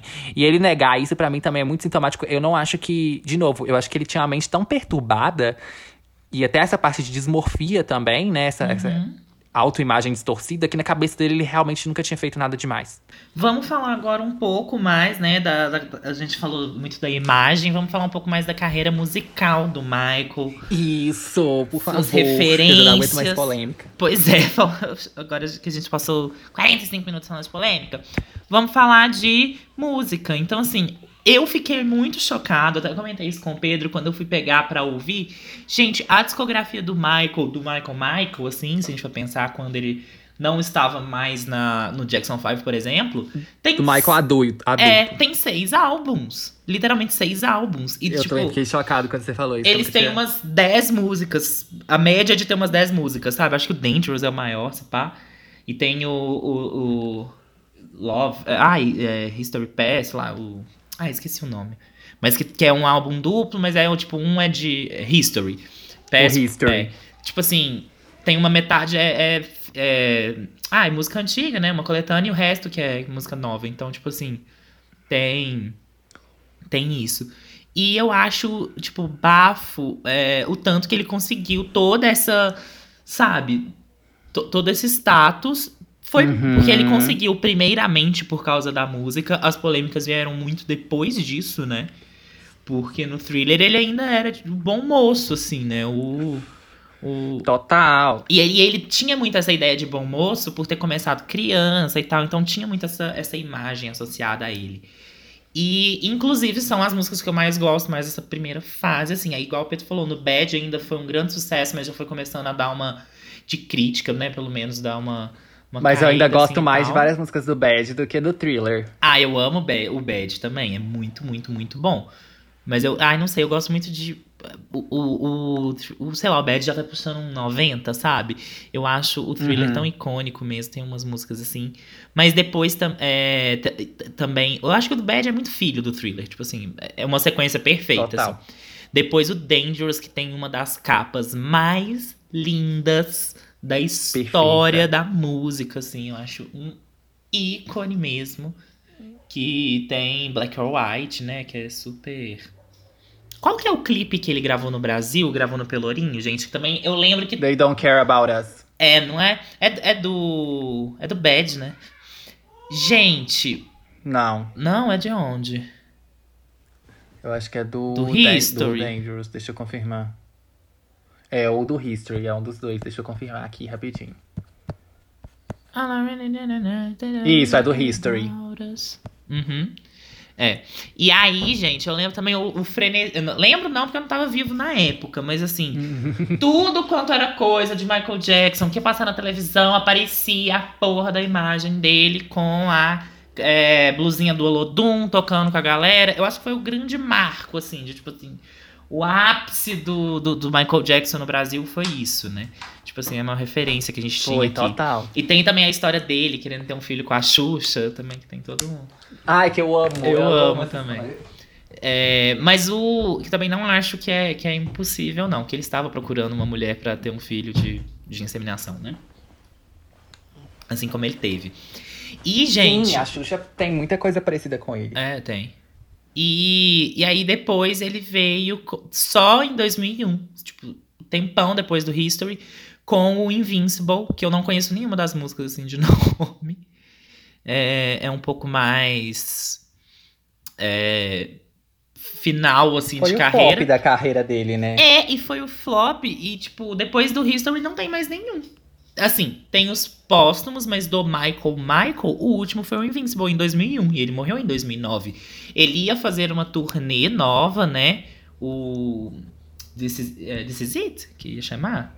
É, Acho que é. que Porque ia ser uma grande turnê mundial, assim. Uhum. Porque na real ele tava endividado, ele tava com uma dívida de 350 Sim, milhões. sim. Então a turnê foi um jeito dele de conseguir esse dinheiro. E já tá- ia começar pouquinho tempo depois que ele morreu, né? E ia, tipo, passar por um Uhum. monte de lugar. Tanto que eu lembro que deu uma bafafá também pra- de quem comprou ingresso, onde a gente não queria devolver, porque era a galera que era fã. Porque o Michael tem fã, assim, fã real. Quando eu. Ai, É. eu, eu, eu, eu pagando de, de pessoa. De, de pessoa rica agora. Quando eu morei na Argentina um tempinho, tinha um vizinho meu lá que ele tinha tatuado enorme, um monte de coisa do Michael Jackson. E ele dançava também. Que é mais uma coisa que eu, que, né, que eu, não, que eu vou voltar a falar que eu não suporto gente que dança igual ao Michael Jackson. Porque ninguém fica igual ao Michael Jackson. Não tem ninguém que chega perto. E eu acho que virou também um. É óbvio, é um ícone da cultura pop essa dança, o, a coreografia de Jean, eu acho que todo mundo sabe, tipo assim, na cabeça, sabe? Todo mundo sabe to- to- Uhum. todo o passo que ele vai fazer, porque isso foi tão repetido, isso foi tão repertoriado na, na cultura pop. A coisinha da luva branca, que foi na apresentação da 25 Motown em 83, acho, é. que consagrou ele, assim, como, tipo, performer. Que foi o, o, o Sim. chapeuzinho, a luva branca de strass. E, tipo assim, ele ficou muito A conhecido. jaqueta de lantejoula também. É, é. Ele ficou muito conhecido por, por ter esses passos, por ter um, um jeito só dele. Ele, tipo assim, recriou Então, falando mesmo, um pouco né? dessa da apresentação da Motown. O que, que aconteceu? Uhum. É, a Motown, como a gente falou, era gravadora do Jackson 5. O Michael já estava começando a carreira solo dele. E aí ia ter essa apresentação que ia ser televisionada. No teatro ele tinha mais de 3 mil celebridades para celebrar os 25 anos da Motown. E aí vários artistas da gravadora iam participar. É, os Jackson 5 foram convidados. Inicialmente o Michael não quis ir, mas ele acabou entrando em um acordo que ele participaria se ele tivesse direito a fazer um bloco solo dele. Uhum. E aí aceitaram, ele foi. É, foi a formação original da banda, junto com o novo membro, que era o irmão mais novo. E primeiro eles cantaram as músicas do Jackson 5, e aí todos eles saem do palco. Assistam essa performance que é incrível. Total, e aí eles total. saem do palco, deixam o Michael sozinho. E ele vai com e o que o Pedro falou, né? A luvinha. Ali é a primeira vez que ele usa a luvinha, jaqueta, o chapeuzinho ficou marcado como tipo a roupa do Michael Jackson, e até É. a meia também. Ai, eu já dancei, gente. faz- Michael Jackson. Eu tô pensando agora, eu falei. Ah, Eu já fiz exatamente essa música. a hipocrisia. Ai, E aí, ele, ele dança é, Billie Jean, que é até o fim da vida dele, todos os shows, todas as Uhum. apresentações de Billie Jean foi a mesma coreografia dessa noite, que ficou muito marcada, que é quando ele faz o moonwalk pela primeira vez. famoso. que é aquele passinho moonwalk. que ele vai andando pra trás, que ele não inventou, era uma dança que é, foi surgiu de crianças negras de guetos dos Estados Uhum. Unidos. E tem até um cara, eu acho que que é o inventor do Moonwalk, que eu não lembro o nome agora, me desculpem. Mas aí o Michael viu e ficou muito apaixonado, encantado pela dança, e ele popularizou isso. E faz, fazia perfeitamente, né? Tipo, todo um... E aí, esse, essa noite marcou ele, assim, como uma lenda do pop. E depois disso também, que foi meio que forçaram. é, que entra o negócio todo do rolê com a MTV e tal, né? Que, tipo assim, e várias rádios que se recusavam a tocar as músicas dele. E aí, depois dessa noite da, da Motown, tipo, não tinha como, né? O Michael até fez meio que pra desafiar mesmo. Tipo assim, quero ver se vocês não tocarem minha música agora. E aí que entra também, é, pouco tempo depois disso, ele lançou. Foi depois disso, na verdade, né? O clipe de thriller. Eu acho que foi. Que quando ele lança o clipe de thriller, a gente tava num, num momento ali que a MTV tava começando, ela ainda não tinha explodido do jeito que virou depois da MTV, né? Pra quem conhece a história do pop aí, anos 80, 90 até 2000. O que, que a MTV foi. Aí ela não tinha começado isso ainda. Ela não tocava músicas de artistas negros. E aí a justificativa deles era que eles só tocavam rock. E aí os artistas de rock, no geral, eram brancos. O que já é meio errado, porque o rock é um, um gênero, assim como a maioria dos outros gêneros musicais, que surgiu de comunidades negras e aí depois virou um- uma música de branco. Mas enfim. Uhum. É, eles falavam isso, tipo, não, a gente só toca rock, é por isso que a gente não toca, enfim. Mas o que também era mentira, porque eles tocavam sim é, bandas, tipo. Eu vi um, um dos caras falando numa entrevista que, tipo, que era mentira, porque eles tocavam uma banda específica que eu não lembro o nome, que era uma banda de RB, mas eram brancos. Agora, quem era negro que fazia RB, que é tido como música de negro nos Estados Unidos, Grito. eles não tocavam. E aí, eles não tocavam músicas de artistas negros, então. Só que aí o Michael fez o Thriller, que eu acho que todo mundo conhece o clipe de Thriller, né? Que é aquele. Enfim, é. O original acho que tem uns 14 minutos. Acho que são. É, é um também. curta, né? Que é o que ele tá no cinema com a menina vendo um filme de terror, e aí ele vira um lobo, e tem os zumbis, e aquela coreografia super icônica, que depois tem de Uhum. repente 30 também. É, enfim. E vamos falar mais É um clipe que, tipo assim, revolucionou real a história do videoclipe. Porque até então, o que a gente tinha de videoclipe era uma referência que vem muito ali de Beatles, Uhum. que. Eu tenho um vídeo do meu canal, tá, gente, sobre a história do videoclipe. Fazer autopromoção aqui. Não sei como tá aquele vídeo, provavelmente tá uma bosta, mas de qualquer forma tem lá informações interessantes. E o Pedro estudou, ele já fez um artigo pra, pra É porque eu já escrevi sobre artigo isso. sobre história do videoclipe. E então, o thriller foi muito importante, porque até então o que a gente tinha de videoclipe era muito uma coisa tipo. Videozinho de show do artista performando a música, cantando, enfim. E aí, com o thriller, o Michael falou: tipo, não, a gente vai fazer uma história audiovisual, assim, e a música vai ser parte disso, mas vai ser, tipo, a gente tá fazendo um vídeo, vai ser um vídeo, vai ser meio que um filme mesmo, vai ter uma história com início, meio e fim que a gente vai estar contando, e a música vai fazer parte disso, vai compor isso. E ele fez isso, tipo, revolucionou. mudou totalmente o que, que é videoclipe, o que, que os artistas tinham que fazer. Tipo, deu ali, agora vai ter que ser assim. E nisso fez tanto sucesso que a MTV foi obrigada a passar. E aí a MTV parou de ser uma emissora de rock e mudou para uma emissora de pop e R&B por causa do Michael Jackson e começou a passar vídeos e músicas de artistas negros por causa do Michael Jackson. Então, tipo, isso é inegável o impacto dele. Só aí. E depois ele continuou, tanto que ele nunca foi um artista só, que nem a gente tava falando, só de vocal, ou de dança, ou de performance. Que era tudo. E a parte do vídeo, visual também eu acho muito importante. Não só nos looks, que tem aquele look super icônico, mas também nos videoclipes, que é algo que ele sempre investiu muito. Tanto que o, o clipe de Scream, na época, foi o mais caro da história. Eu acho que até hoje Eu acho ele que tem até recorde, hoje. né? É, eu acho que até hoje. Então é algo que ele sempre investiu muito. O clipe de Black or White, que tem aquela metamorfose, que era um efeito visual inédito naquela época, que quando os rostos vão mudando. Então, assim, genial. Isso não dá pra negar. E agora, então, vamos passar para o álbum Thriller, né? O, o, o Antes famoso. disso, eu acho que talvez seja interessante a gente trazer a Laís, não? Podemos, podemos. Vem falar pra gente Então um vamos. pouquinho sobre o vocal, né? Tão único e específico do grandioso Michael Jackson.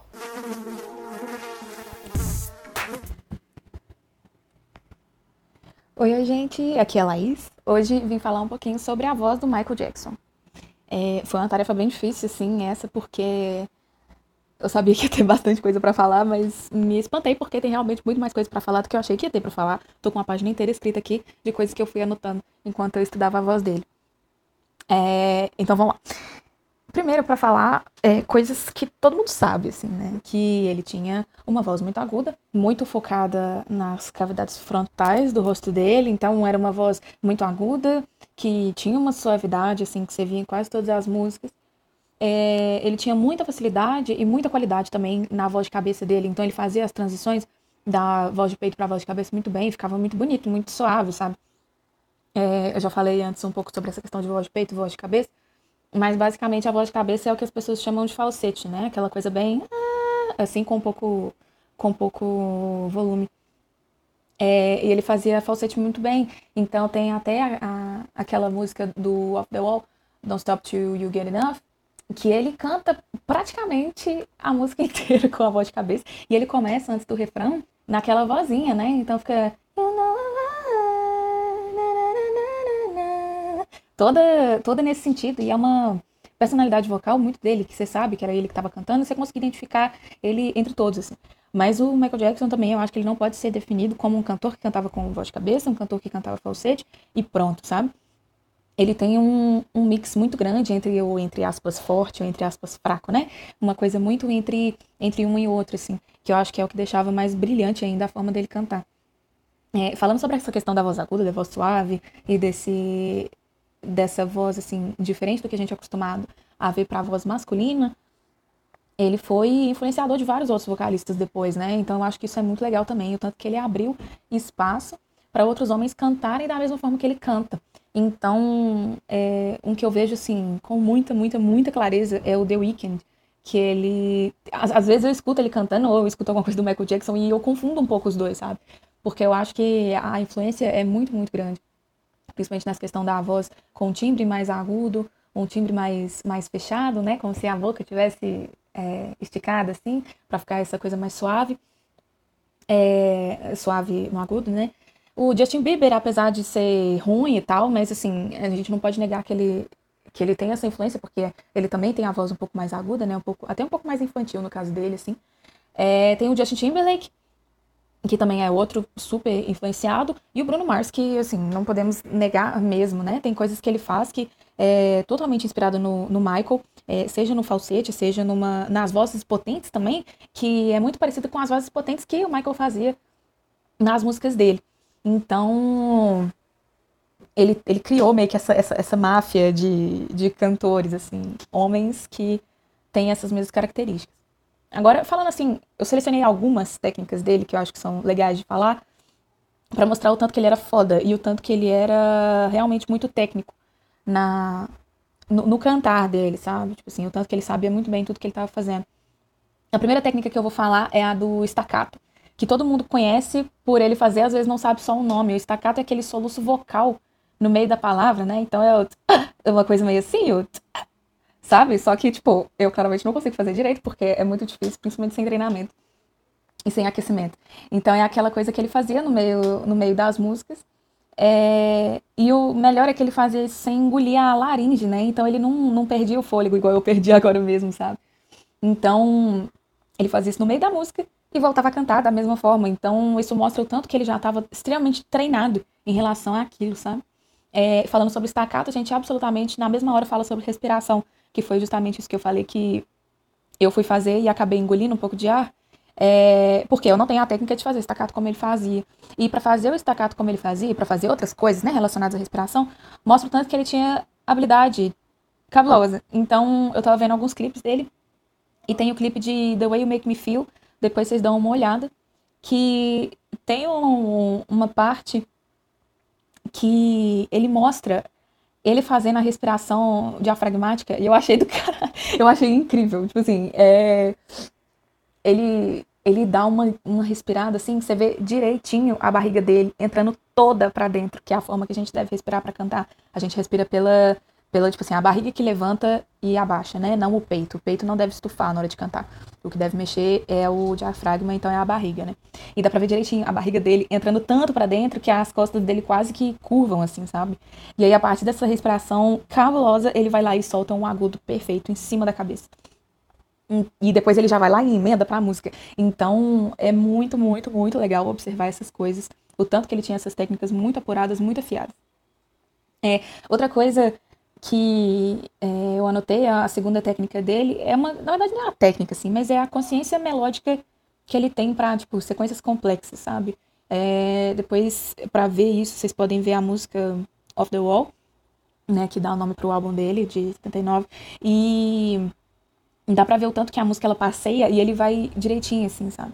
Isso eu vejo muito que vem das raízes dele, da música negra, sabe? Porque ela exige é, as questões das harmonias vocais e tal, exige mais do que o pop em si, sabe? Essa, essa história que ele tem influenciou muito ele nessa, nessa consciência mesmo, melódica e harmônica que ele carregou pro resto da vida dele, assim. Outra técnica, que também na verdade não é muito uma técnica, é mais uma informação sobre ele, que ele tem quatro oitavas vocais no registro é, vocal dele.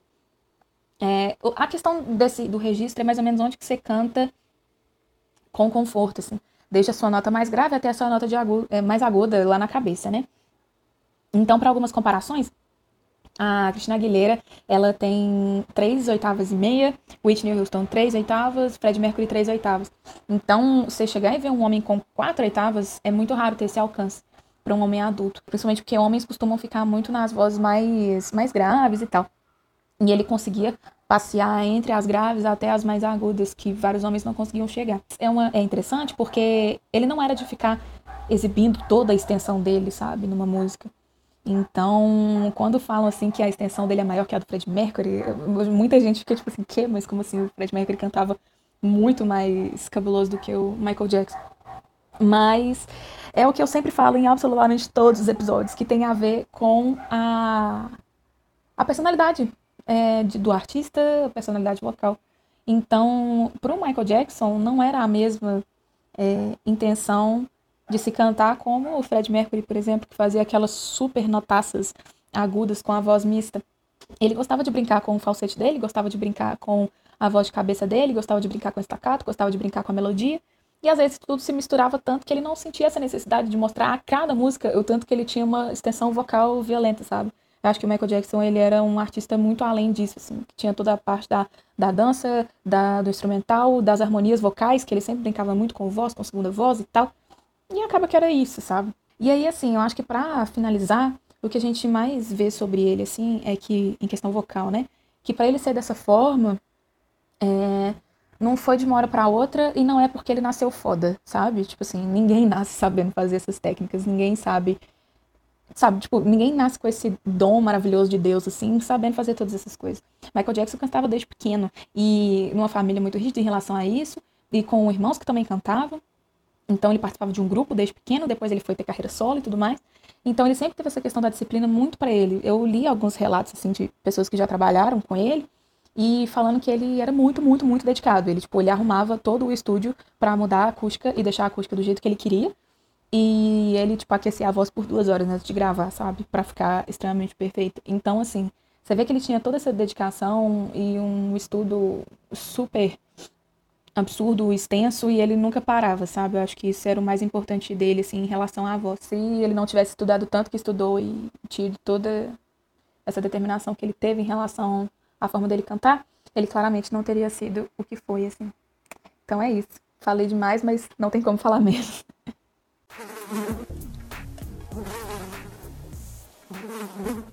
Muito obrigado, Laís, pelas suas palavras. Espero que vocês tenham gostado. Uhum. Hoje E teve pano pra então, manga. Thriller. Vamos. Lançado em 1972, produzido pelo Michael e pelo Quincy Jones apenas, todas as faixas. O Thriller foi literalmente o álbum mais vendido do mundo e é até hoje tem esse, isso pá, vai continuar sendo por muito tempo, porque hoje álbuns não Sim. não se sustentam por venda mais. E assim, ele ficou por muito, muito, muito tempo como é, um álbum, um dos álbuns mais premiados. Não sei se foi o mais premiado, mas Thriller foi a música mais premiada da história, assim, até chegar em Information e depois Shallow também passou, atualmente é Shallow. E assim, teve toda uma comoção em cima dele, durou a, a divulgação, né, de lançar single e tal. Antigamente era de uma forma muito diferente, então o clipe de Thriller, que foi o último single, foi lançado só em 84, por exemplo. E Uhum. tipo assim, elevou a carreira do Michael, assim como a gente já falou, e, te, e ganhou nada mais, nada menos do que oito Grammys, incluindo o Grammy de álbum do ano. Então estamos falando de Out aqui. Que Eu acho que é o nosso primeiro também. álbum do ano que a gente fala aqui no, no, no Não podcast, tenho não, certeza, mas tudo bem. é? É, eu acho que. Não, o próprio da Billy. Ah, é, teve o da Billy, exato. É, inclusive, esse foi o recorde. Não sei como é que tá hoje, mas eu sei que por muito tempo esse foi o recorde de mais Grammys ganhados em uma noite. Depois, eu acho que no ano 2000, o Carlos Santana empatou com ele. Uhum. Né, Isso isso eu já não sei. E o Michael também. O Michael tem tanto recorde, gente, que é até difícil. Mas ele também tem aquele recorde que muita gente fala que a Katy Perry tem o mesmo. Que não é desse álbum, é do Bad. Que é de cinco singles em primeiro lugar da Hot 100. Que aí a Katy Perry empatou também no Teenage Dream. Mas a Mariah Carey também tem esse, esse recorde. É de cinco singles do mesmo álbum, no caso. Isso. E ele, tipo assim, dominava tudo e, o- e o- e o thriller foi esse grande catapulta. Ah, essa grande catapulta. O off, veio depois o Off the Wall, dessa, vamos dizer, decepção do Off the Wall não ter ganhado tanta coisa quanto ele queria, não ter feito tanto sucesso. E vem com uma sonoridade parecida, porém nem tanto. Que a sonoridade do Off the Wall já foi bem, não vou dizer revolucionária, mas inovadora. É, que né? é essa mistura de Pra pop com tons de rock, mas um pezão no R&B, uma coisa bem groovada, assim, bem é, bem Motown, né? Bem trazendo ali do, da, da bagagem. Porque ali o Michael já tinha mais de 10 anos de carreira, então ele já tinha ali um, um contato com música, né? Então ele soube muito bem o que fazer. E é interessante de falar que o Quincy Jones também produziu Off the Wall, então ele trouxe ali a mesma galerinha pra poder é, fazer o thriller. E ele queria fazer uma masterpiece, ele queria fazer o álbum dos álbuns, por isso que ele tem poucas faixas, porque ele queria que só tivesse é, hit, que só tivesse musicão, e conseguiu, né? Então, é, são nove faixas aí, um álbum curto, mas com músicas grandes, músicas super bem trabalhadas, e que foi gravado um monte, monte, monte, monte de música pra entrar. Inclusive, é, em 2000 e... Em 2007, é, completou 25 Acho que anos oito. do, do Thriller. Isso, mas foi lançado em 2008, tenho quase certeza, a edição especial. Ah, esse pá foi então. É, que foi lançada a, a edição de 25 anos, Super Mega Deluxe, com 30 faixas, enorme, mas que vem com uma grande entrevista com o Quincy Jones, com o cara que. o Rod Temperton, que escreveu o thriller, com o, o, o Vince, que, que é o, o cara que fala em thriller também. E é, alguns remixes, assim, tem. ah, Sim, Kanye West. Kanye West, Fergie, Fergie. Akon, é, um monte de gente ali e tal, que é inclusive muito bacana, até pra entender um pouco da história do álbum, de gravação. E ali dá pra ver o tanto que o Michael, tipo assim, pôs muito dele no álbum e como que eles souberam trabalhar juntos pra fazer essa obra-prima. E E é interessante até que, tipo, você falou de fazer a masterpiece e tal. O único feat do álbum. O Michael, no geral, já não trabalhava muito com feat. É. Mas esse, tipo, o único feat é com Paul McCartney, que, tipo assim, não é qualquer bosta, já sabe? era o Paul McCartney na época, né? É, não, já tava, né? Já tava Então, velho, assim. É. Tipo assim. Ai, incrível, icônico. Total. Enfim, né, gente? E aí tem, temos o quê? Essa capa, que é uma capa típica dos anos 80. Eu já vejo, eu já consigo imaginar o vinil. eu consigo me imaginar, tipo assim, com aquela roupa toda colorida, bem anos 80, o cabelinho assim, chegando numa loja de discos e vendo essa capa lá empilhada. É feia, né? Inclusive, va- sempre vejo ser thriller quando eu vou. muito- Um dos meus hobbies é entrar em loja de disco quando eu vejo uma e ficar fuçando nas coisas. Eu sempre vejo thriller, gente. Porque foi o Isso, disco assim, mais é- vendido do, do mundo. É, com certeza, mas é que, tipo assim, ele é muito. Ele é muito essa estética do vinil, sabe? Porque igual eu vejo aqui no Spotify da tela, ele não parece, sabe? Sei lá, não, não dá a mesma vibe. Então você tem que ver no vinil essa capa, que aí você entende.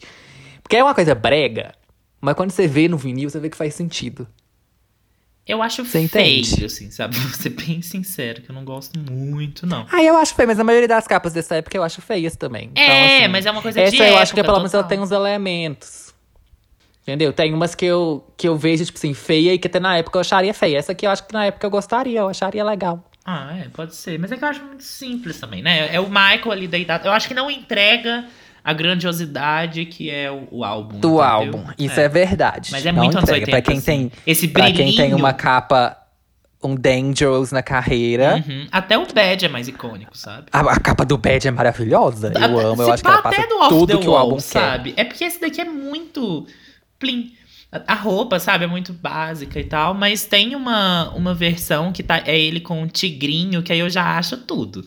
Que inclusive é do ensaio, do mesmo ensaio, assim, né? Que tem um, um filhotinho de tigre, assim, que aí eu acho super, super divertido, super fofo.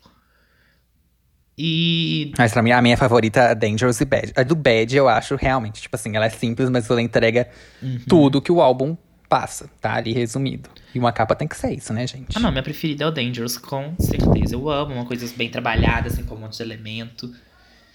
Ah, eu também amo a capa do Dangerous. E vamos pro. Acho que a gente é pode a ir pro track by track agora, né? É, não tem muito o que falar no geral, a gente já falou tanto dele e tal. Uhum. Enfim, é um álbum bem oitentista, né? E é isso. Vamos começar com Wanna Be Starting Something. Isso. Que. Gente, Vou começar querendo Maravilhoso, começar sabe? algo. Exatamente! É uma música que abre o álbum falando de começar coisas. E é isso, é perfeita. Ela dá todo aquele tom, assim, é super dançante, animadinha, feliz. Ela não fala muita coisa, mas ela não precisa, porque tá começando o álbum agora, não precisa falar muita coisa. E aí, ela tem aquela batidinha super, o negócio do groove mesmo. Ela tem um pezinho no funk, ali, funk, funk estadunidense, né? Que eu, eu sinto, você sente também. Eu acho que tem. O. o- bom, o, Ai, como é que fala? O Jackson 5 era muito essa essa pegada, né? Eu acho que o, É. o Web of tem um pouquinho, sim. Mas eu acho ela muito dançantezinha, muito. ba- Ela é muito Tal, batida, né? Ela é muito pá, pá, pá e tal. Sim. Eu acho bafo. E ela tem o Mamacê Mamassá Mamacussá, icônico, Sim. que depois foi sampleado pela Rihanna em Don't Stop the Music. Que já era um sample que depois ele foi processado por uso ilegal, né? Que era, pelo que eu entendi, é um canto tradicional de algum país. Sim, era de Camarões. Um ritmo de Camarões que chama Macossa. E aí ele pegou meio sem autorização nenhuma, sem crédito nenhum e tal, colocou na música. Depois ele foi bem processado da Rihanna também. É, enfim, né, gente? Mas, tirando essa parte judicial, vamos ver o que, que ele fez com isso. O povo que se resolva com dinheiro. Uhum. Eu acho que foi super bem colocado, icônico esse sample. A música muito bem feita, a vibe dela muito gostosa. Pra abrir o álbum, já começou abrindo, assim, tipo, é isso, é música pra abrir álbum. Perfeita, top. Total. É top pra mim também, dançante, ela é enorme, mas não cansa, vai mudando. Eu amo música que vai mudando e que cada hora tá numa coisa. E aqui a gente já começa a ver essa coisa do, do coro que tem no álbum inteiro. Eu acho mara, dá muito tom, top. Baby Be Mine. Ela e The Lady in My Life são as únicas que não foram single, né? Uhum. E assim, dá pra entender o porquê. Eu acho ela meio chatinha. O que, que você acha? Eu também acho, eu acho que ela não tem a força das outras, assim, mas eu acho ela ela gostosa, eu acho ela boa de escutar, assim, sabe? ela é Compõe calminha bem. e tal. É, eu dou um ok. Mas. É, eu né, também dei um flop. ok. Quase um flop. Agora, o dueto com o Paul McCartney, eu acho que segue na mesma vibe, mas é um pouco mais, né? Porque é o Paul McCartney. Não, eu acho tudo. E é bem. Tipo, Michael Jackson e Paul McCartney na mesma música ali, no auge da carreira dele. Mas, mas, colocando um grande mas, eu acho que dava pra fazer algo maior. Não sei. Ah, dá pra fazer algo maior? Dá, com certeza. Mas eu acho ela tão icônica também. É um puta dueto, sabe? Eu, eu, eu acho que isso é um dueto. Assim. Sabe quando a música Sim, é um conversando com sim. o outro e faz sentido, e eles falando. é, tem uma hora que eles literalmente param de cantar e só ficam conversando. Eu acho muito, muito bom. E, e ela fica muito na cabeça também. É uma- mais uma baladinha, assim, mas não chega a ser parada. É mais vibes, assim, e tal. E é- eu lembro muito, porque... Vamos, bom, gente, vamos de, de assumir aqui. Quando eu escutei essa música, eu achei ela a cara daquela música do latino. Qual? Ai, é... Amigo, você tem sei que qual. ligar por amor. Não, não, isso, por favor. Não sei, que é um conversando com o outro. Só que no Aham. caso, é, nessa música do Michael, são os dois brigando pela mesma menina. E na do latino é um fala- tentando falar com um amigo que traiu a mulher dele. Traiu ele. Pegou a mulher dele, sabe? Ai, eu não sei porquê, mas eu faço essa referência sempre. É, porque eu, né, conheci latino ali num momento muito mais jovem e era português, então não precisava fazer muito esforço pra entender o que, que ele tava falando. E é, agora tô lembrando aqui que na minha oitava série, em 2012, eu. É, A gente fez uma performance, foi quando eu dancei Michael Jackson, tá? Dancei. Eu fiz a performance tanto de Fred Mercury quanto de Michael Jackson, tá, gente? Olha pra vocês verem aí. Representando versátil. ícones. E era sério, eu, eu dançava, depois eu ia lá atrás, trocava de roupa e voltava. E. Porque era uma festa cultural, um evento que tinha lá minha escola, e a gente tinha. né, Saiu com anos 80. Então a gente, tipo assim, tinha Madonna, Fred Mercury, Gretchen, Menudo. Foi assim, só viadagem. É, Rain- tá, era tipo, não se reprima, Raining Man, Madonna, Fred Mercury, tipo assim, a gente pegou só os ícones. E aí, tipo, a- uma professora nossa tinha o, o thriller em casa, o thriller e o Like a Prayer. Eu ali com meus 14 anos. E aí eu. Minha mãe tinha uma, um toca-discos em casa que ela ficava escutando discos do Roberto Carlos o dia inteiro. E aí eu peguei esses discos e pe- perguntei pra minha professora: Nossa, posso levar pra minha casa? Porque lá tem um toca-discos. Era tipo decoração da, da nossa barraca e tal. E aí eu tô lembrando aqui o tanto que eu fiquei escutando esses dois. E é, The Girl Is Mine chamou muito minha atenção naquela época. Assim, eu não fui pegar pra entender letra e tal, porque eu também não entendi muito de inglês. Mas eu tô pensando, tanto que esses dois discos, escutar eles muito, fez muito meu meu negócio de começar a escutar música e procurar, sabe? Eu tenho essa, essa memória afetiva também. Amei. É, então eu escutei o, o vinil Lindo. mesmo. Olha que bonitinho. E é top pra mim, eu adoro. Tudo isso pra falar. Então, pra Top. mim, top, mas é um topzinho. Assim, poderia ser maior, eu acho. Mas vamos agora pra mais icônica de todas. Talvez uma das mais icônicas da história da música. Uhum. Pelo menos da música contemporânea, né? Música pop. Thriller. A gente já falou sobre como que ele redefiniu o videoclipe, mas assim, temos. Redefiniu o videoclipe. também, eu acho. Musicalmente também, eu acho tudo de bom. Assim, Thriller é perfeita, é uma música de seis minutos e que ela entrega nos seis minutos. Total. o visual impecável, toda a coisinha da jaqueta, que você já bate o olho e já vê. Isso é uma coisa que o Michael fez muito bem também. Que a gente tava falando da questão de, de sósias e tal. Mas eu acho que quando você tem tanta gente copiando o seu estilo. Não é nem cópia, né? Porque não tem como você copiar o Michael Jackson. Porque você tentar, logo de cara a pessoa já fala. Tipo, é o Michael Jackson. Você tá referenciando o Michael. Então não tem como você, tipo assim, tentar se passar, tipo, incorporar a coisa dele em você, sabe? Do seu estilo. Porque tudo dá muito de cara, tipo, vira uma referência. E que eu acho que isso mostra que foi uma coisa. O artista que soube construir bem a sua imagem e esse, o branding mesmo, assim, né? Todos esses elementos visuais e tal. Tipo, uma simples luvinha, a pessoa vê e já fala, tipo, Michael Jackson. Aquele passinho dele, tipo, levantando o, o calcanhar, dobrando o joelho com a mão na, na virilha. Michael Jackson. O chapéuzinho ali, sabe? Então, tipo, detalhezinhos, tipo, é marcado é Michael Jackson. E isso pra mim, assim, é um trabalho impecável dele de branding mesmo. E Thriller é a mesma coisa. A dança, que é icônica até hoje. Tipo, eu já sabia, conhecia a dança antes mesmo de assistir o clipe inteiro. Que eu nem sei onde que eu aprendi essa dança, mas eu já conhecia. De tanto que ela já foi referenciada em vários filmes. Não, todo mundo fazia essa dança, todo mundo sabe como é que é, mais ou menos, né? É, a jaqueta vermelha, tudo, a batidinha, a música virou clássico do Halloween aí, enfim, ah, não tenho nem que falar de thriller. Ela é impecável, a produção, a produção. Quando eu tava ouvindo esse álbum de novo para fazer esse episódio, eu falei, tipo, a produção dessa música podia ser feita hoje, sabe? Ela é. Nossa.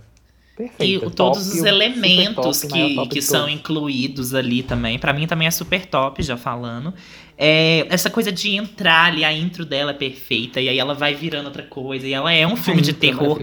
Tipo assim, mesmo sem o clipe, você já, já se coloca ali correndo e tal. E aí eu, eu falei Vince, mas não é Vince, é Vincent Price, que era um amigo da mulher do Quincy Jones. Aí eles chamaram ele pra falar é, esse monólogo ali, que, by the way, foi escrito no táxi indo para, para a, o estúdio. Chegou lá, ele só deu. Tipo assim, foi fazendo no caminho o, o cara que escreveu, o Todd, eu acho, o Rod.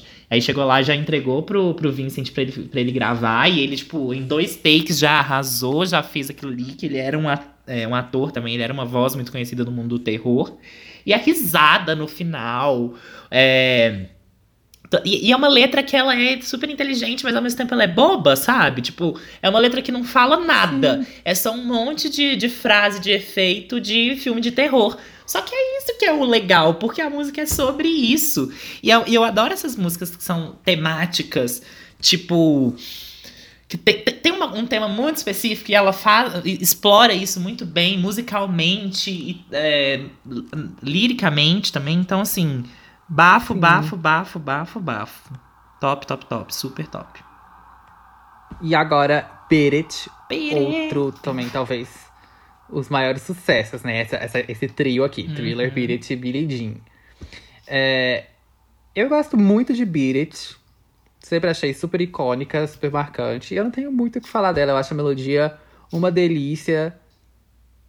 É isso, mas ela não chega na, no esplendor de thriller, assim. Ela é uma música boa, grudenta, divertida, e é isso, é top. Não tem como não dar top, mas não chega aos pés de thriller. Acho que nada mais vai chegar aqui nesse álbum. Eu acho que Beat It, ela é muito mãe de do Bad, assim. Eu acho que ela já puxa Total. super. Uhum. Porque é o rockzinho, tem um solo de guitarra. Ai, gente, eu amo solo de guitarra um tanto. Tipo, totalmente.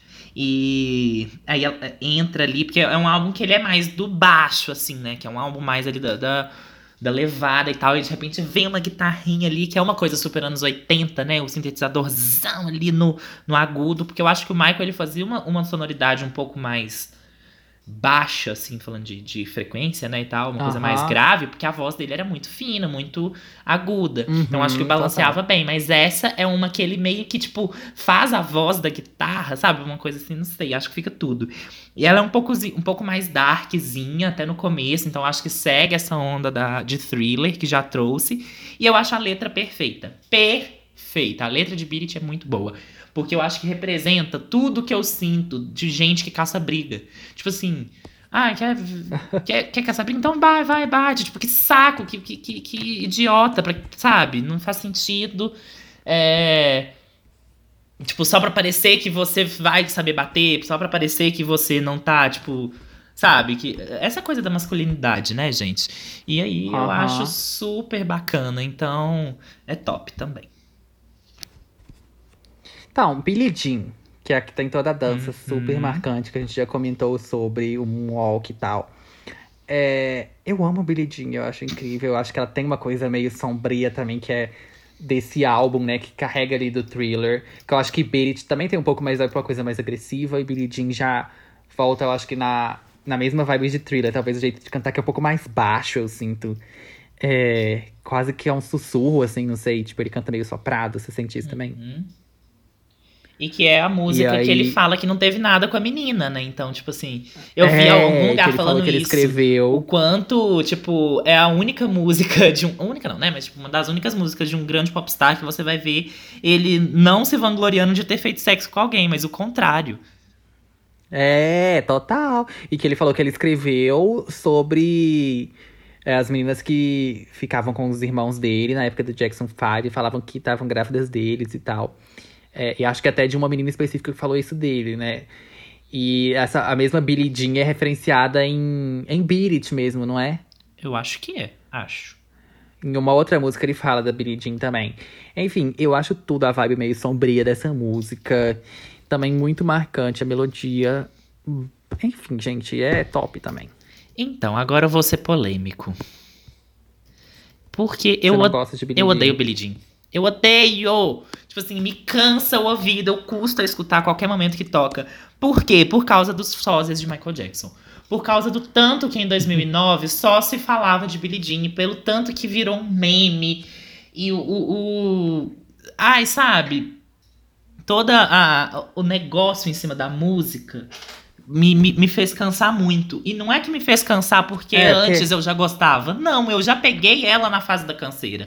Porque eu não sou de 82, gente. Eu sou de 98. Então, quando eu fui escutar a música que eu fui entender e tal, foi no momento em que o Michael Jackson morreu. Foi quando eu comecei a consumir música.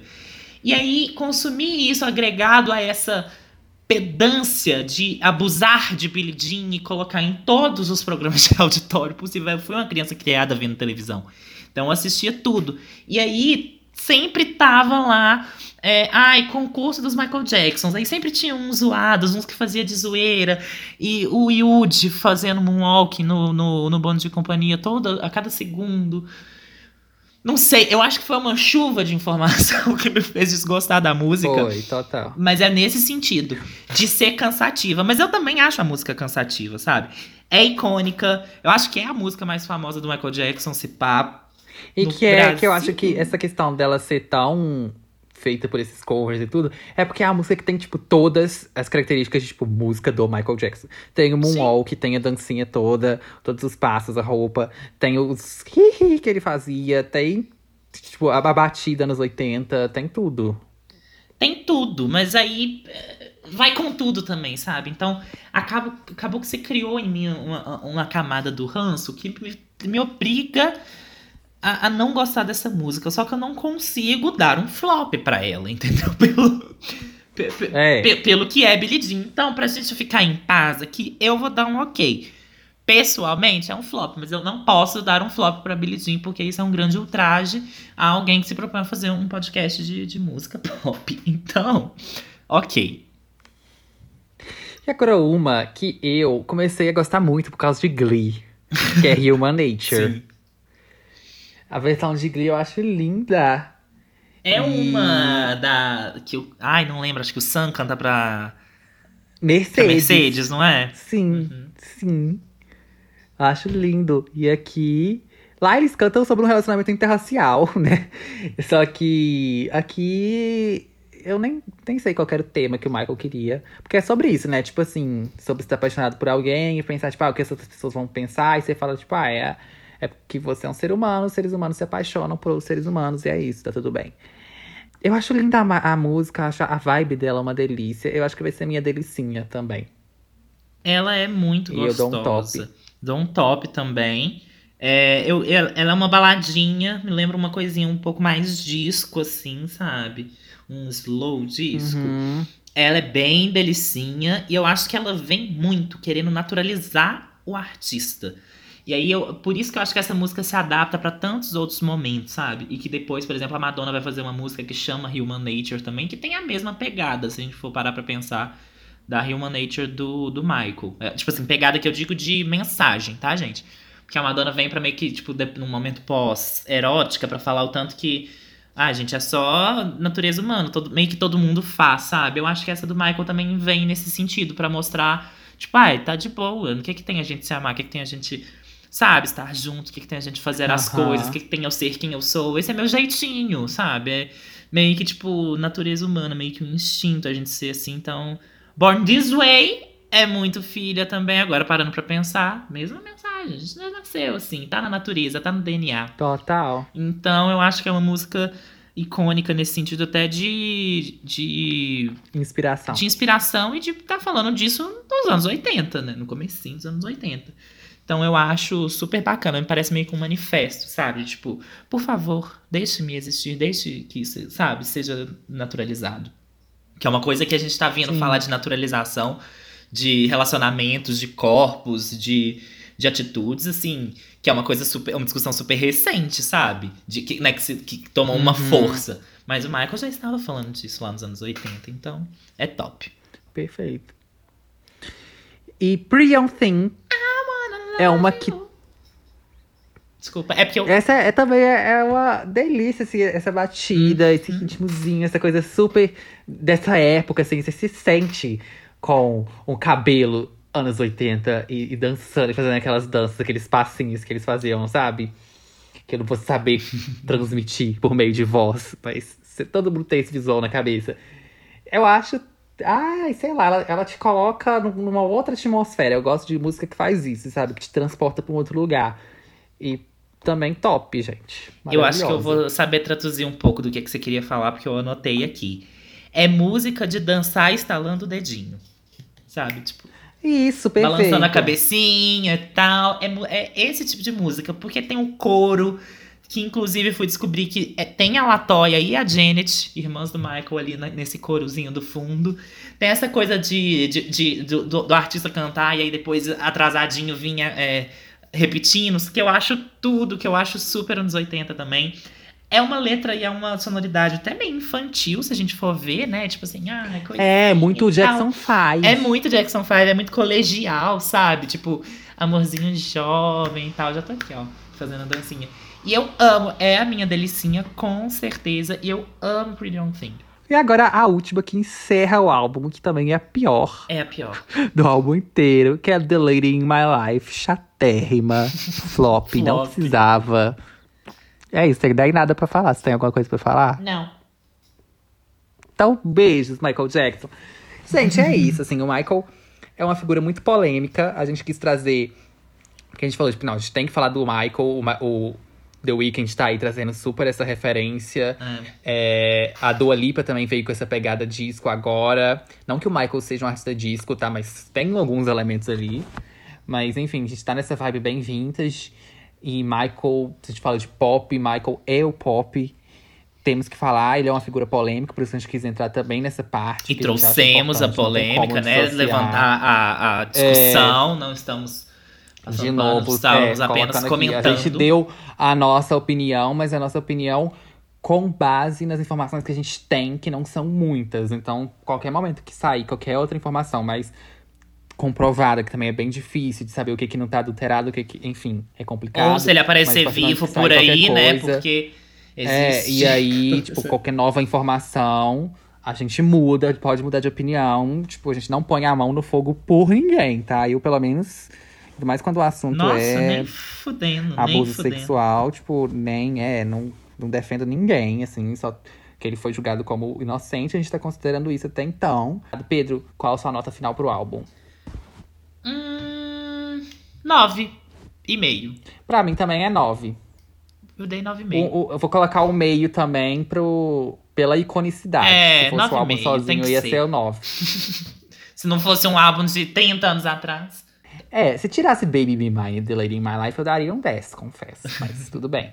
Recomendações, pensa- qual é a sua primeira? Então, vou começar falando é, de alguém que deveria ser mais valorizado na indústria, aqueles que já vem militando, né? Mas que é a irmãzinha caçula do Michael, Janet Jackson. Ícone, ícone. Tão, tão talentosa quanto e menos problemática um pouco do que o Michael, assim. Problemática, né? Porque não tem tanta tanto bafão com ela. O bafão que tem, na verdade, é uma coisa que não é culpa dela que aconteceu, o trágico, o wardrobe malfunction ali do. Do. Ai, como é que chama aquele negócio, gente? Super Bowl. É, que, onde Uhum. o Justin Timberlake. Eu nunca entendi se ele faz Ai, que propósito. inclusive tem o, o Super Bowl do Michael também. Ai, tem. Né, é Vejam, icônico. vejam, Assistam. É, é, a, a Janet, gente, ela aqui no Brasil não pegou tanto, a gente não conhece tanto, mas nos Estados Unidos ela foi, tipo, tão grande quanto, assim, o Michael, sabe? Tipo, não chegou a ser, né, hum, ele, mas, assim, foi bem perto ali no- nos anos 80 e principalmente 90, ela tava, tipo, tarararararará. E ela não para de lançar música e tal, sempre, sempre foi muito ativa nesse sentido. E eu acho muito incrível, muita música dela e tal, tem uma sonoridade muito dela, que eu acho né, também complicado. É aquele, aquela síndrome da irmã mais nova, né? A Solange sofre da mesma coisa. Você vir um pouco depois ali é um pouco complicado para se estabelecer. E eu acho que muito da sua carreira vem também para se estabelecer em cima de sou diferente, não sou a mesma coisa. Então acho que no começo se fica muito nisso.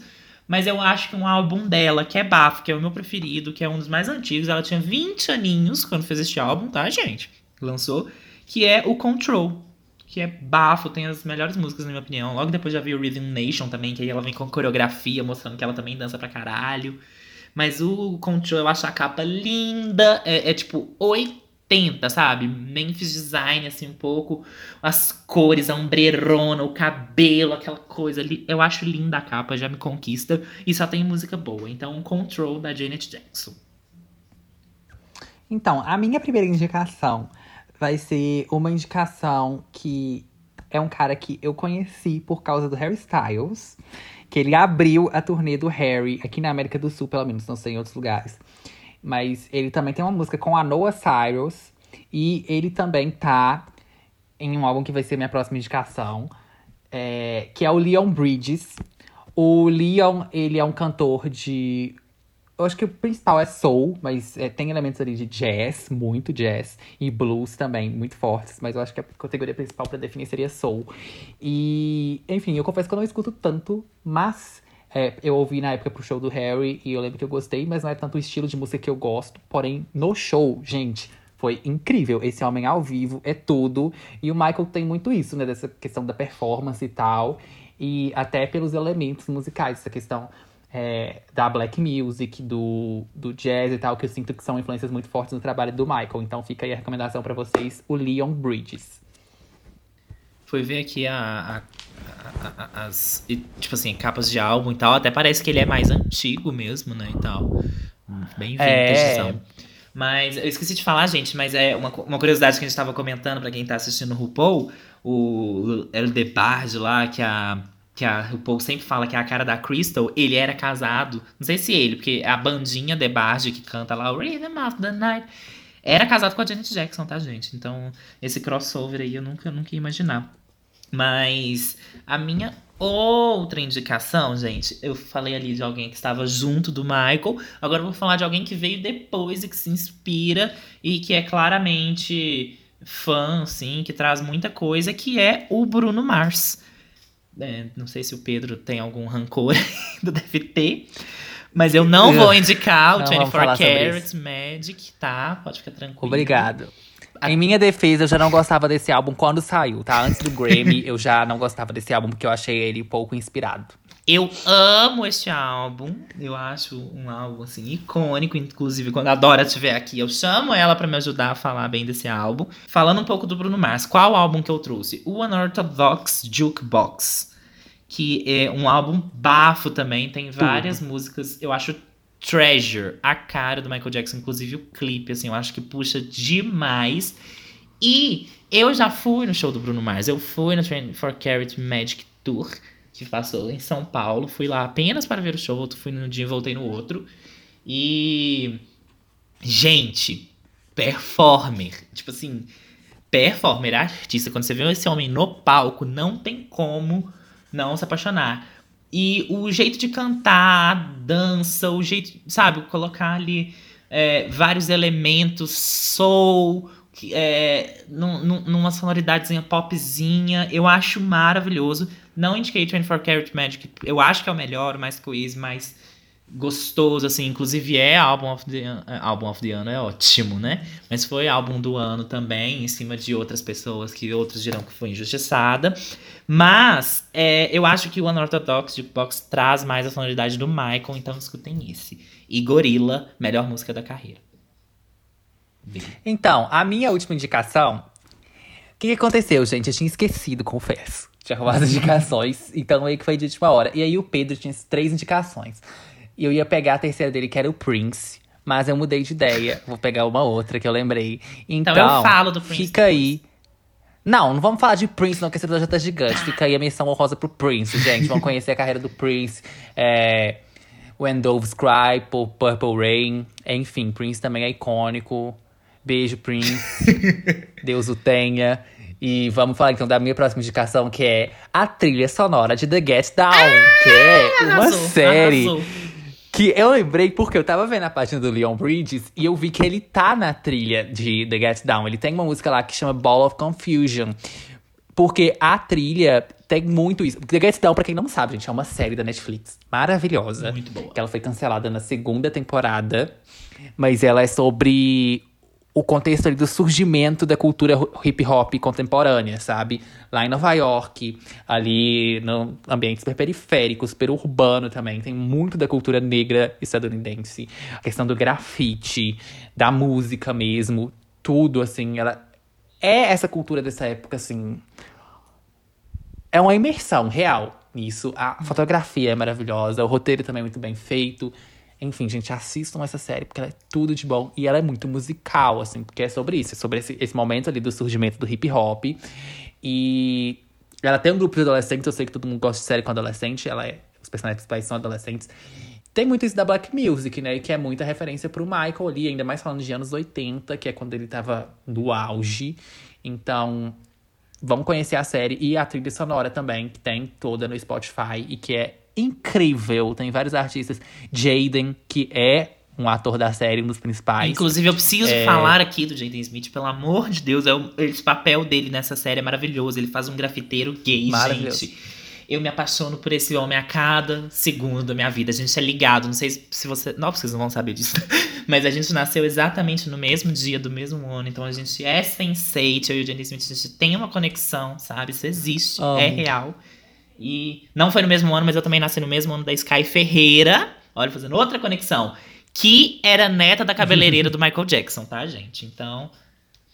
Olha, isso eu não sabia. Pois é. Tem o Leon Bridges, tem o Miguel, tem o Zen, tem a Cristina Aguilera, a Donna Summer, a Janelle Monet. Ai. Que é a música da Cristina Aguilera. Da Cristina é tudo. Essa série. É uma música original que ela fez pra série, toca numa cena maravilhosa. A cena em si dessa música já é maravilhosa. Ai, eu tô arrepiado! Eu é tô perfeita, arrepiado! Que chama Telepathy. É incrível, é um puta disco, assim. A série também aborda muito essa, esse momento ali da morte do disco, né? Mas ela fala muito de cultura disco também. Então vão conhecer essa série. Tem Vogue na série, tem cultura de balls, tem Billy Porter na série, que hoje mesmo eu tava vendo um post dele. Eu não lembrava que ele tava na série. Mas hoje eu vi um post dele falando, tipo, ah, séries minhas para você assistir. Séries que eu estou para você assistir no, na, na quarentena. Aí tava lá Pose, tava American Horror Story e tava The Get Down, que eu não lembrava que ele fazia papel. Mas ele fez também. Então, só só gente foda. É... Ai, eu, eu amo essa série também. Amo, amo, amo. Tem aquele também que faz Better Call Saul. Como que ele chama? O Exposito. Giancarlo Exposito, acho. Tem, tem Cia também, não tem? Na, na, na trilha sonora? Não. Não, errei. Só fala da segunda temporada. errei, não tem Cia, gente. Mas o, a trilha sonora é toda original, eu acho, não é? Tipo, tem. Se não for toda, tipo, a oh, grande, viu? grande, grande maioria mesmo. E tem as músicas que eles cantam na na série tem. Que são incríveis. Que são também. incríveis. Que, e, tipo, essa cultura do DJ. Eles falam de DJ, eles falam, falam de hip hop, eles falam de. Tudo que envolve, né? Que o hip hop ele é um, uma cultura ampla, assim. Mas tem grafite, tem a dança. Essa coisa do sample o também. sample, o, o negócio do rap, o como que o rap nasce, pra que, que sabe que as pessoas vão fazer ali o rap e tal. Uhum. E cada um ali com. cada- acho que cada um dos meninos, né, ali da, dos. Ai, como é que eles. The Get Down Brothers, né? Como que eles. é, a, relação que cada um tem ali com aquela cultura e cada um tem um, uma partezinha da cultura hip hop e como que cada um coloca ali das suas questões também naquilo. Acho que passa no Bronx, né? Tem toda a, a, a ambientação, é linda. Ah, gente, tem que ver. Tudo, tudo, tudo. Obrigado por trazer isso, Pedro. Prince, desculpa, mas É realmente isso, era gente. essa. É, beijo, Prince. Rip Prince, como já diria Demi Lovato. E é isso, gente. Obrigado por acompanharem até aqui. Esse episódio até é gigante, mas tudo bem, porque é o Michael Jackson, até como ser diferente. É, até a semana que vem. Beijos! Semana que vem a gente vai fazer o fanservice do Pedro e vamos falar sobre o Kid Crow. Amo! álbum do Conan amo, amo, amo. Que eu nem sei quem é. Vou Beijo, descobrir até gente. semana que vem. Beijo!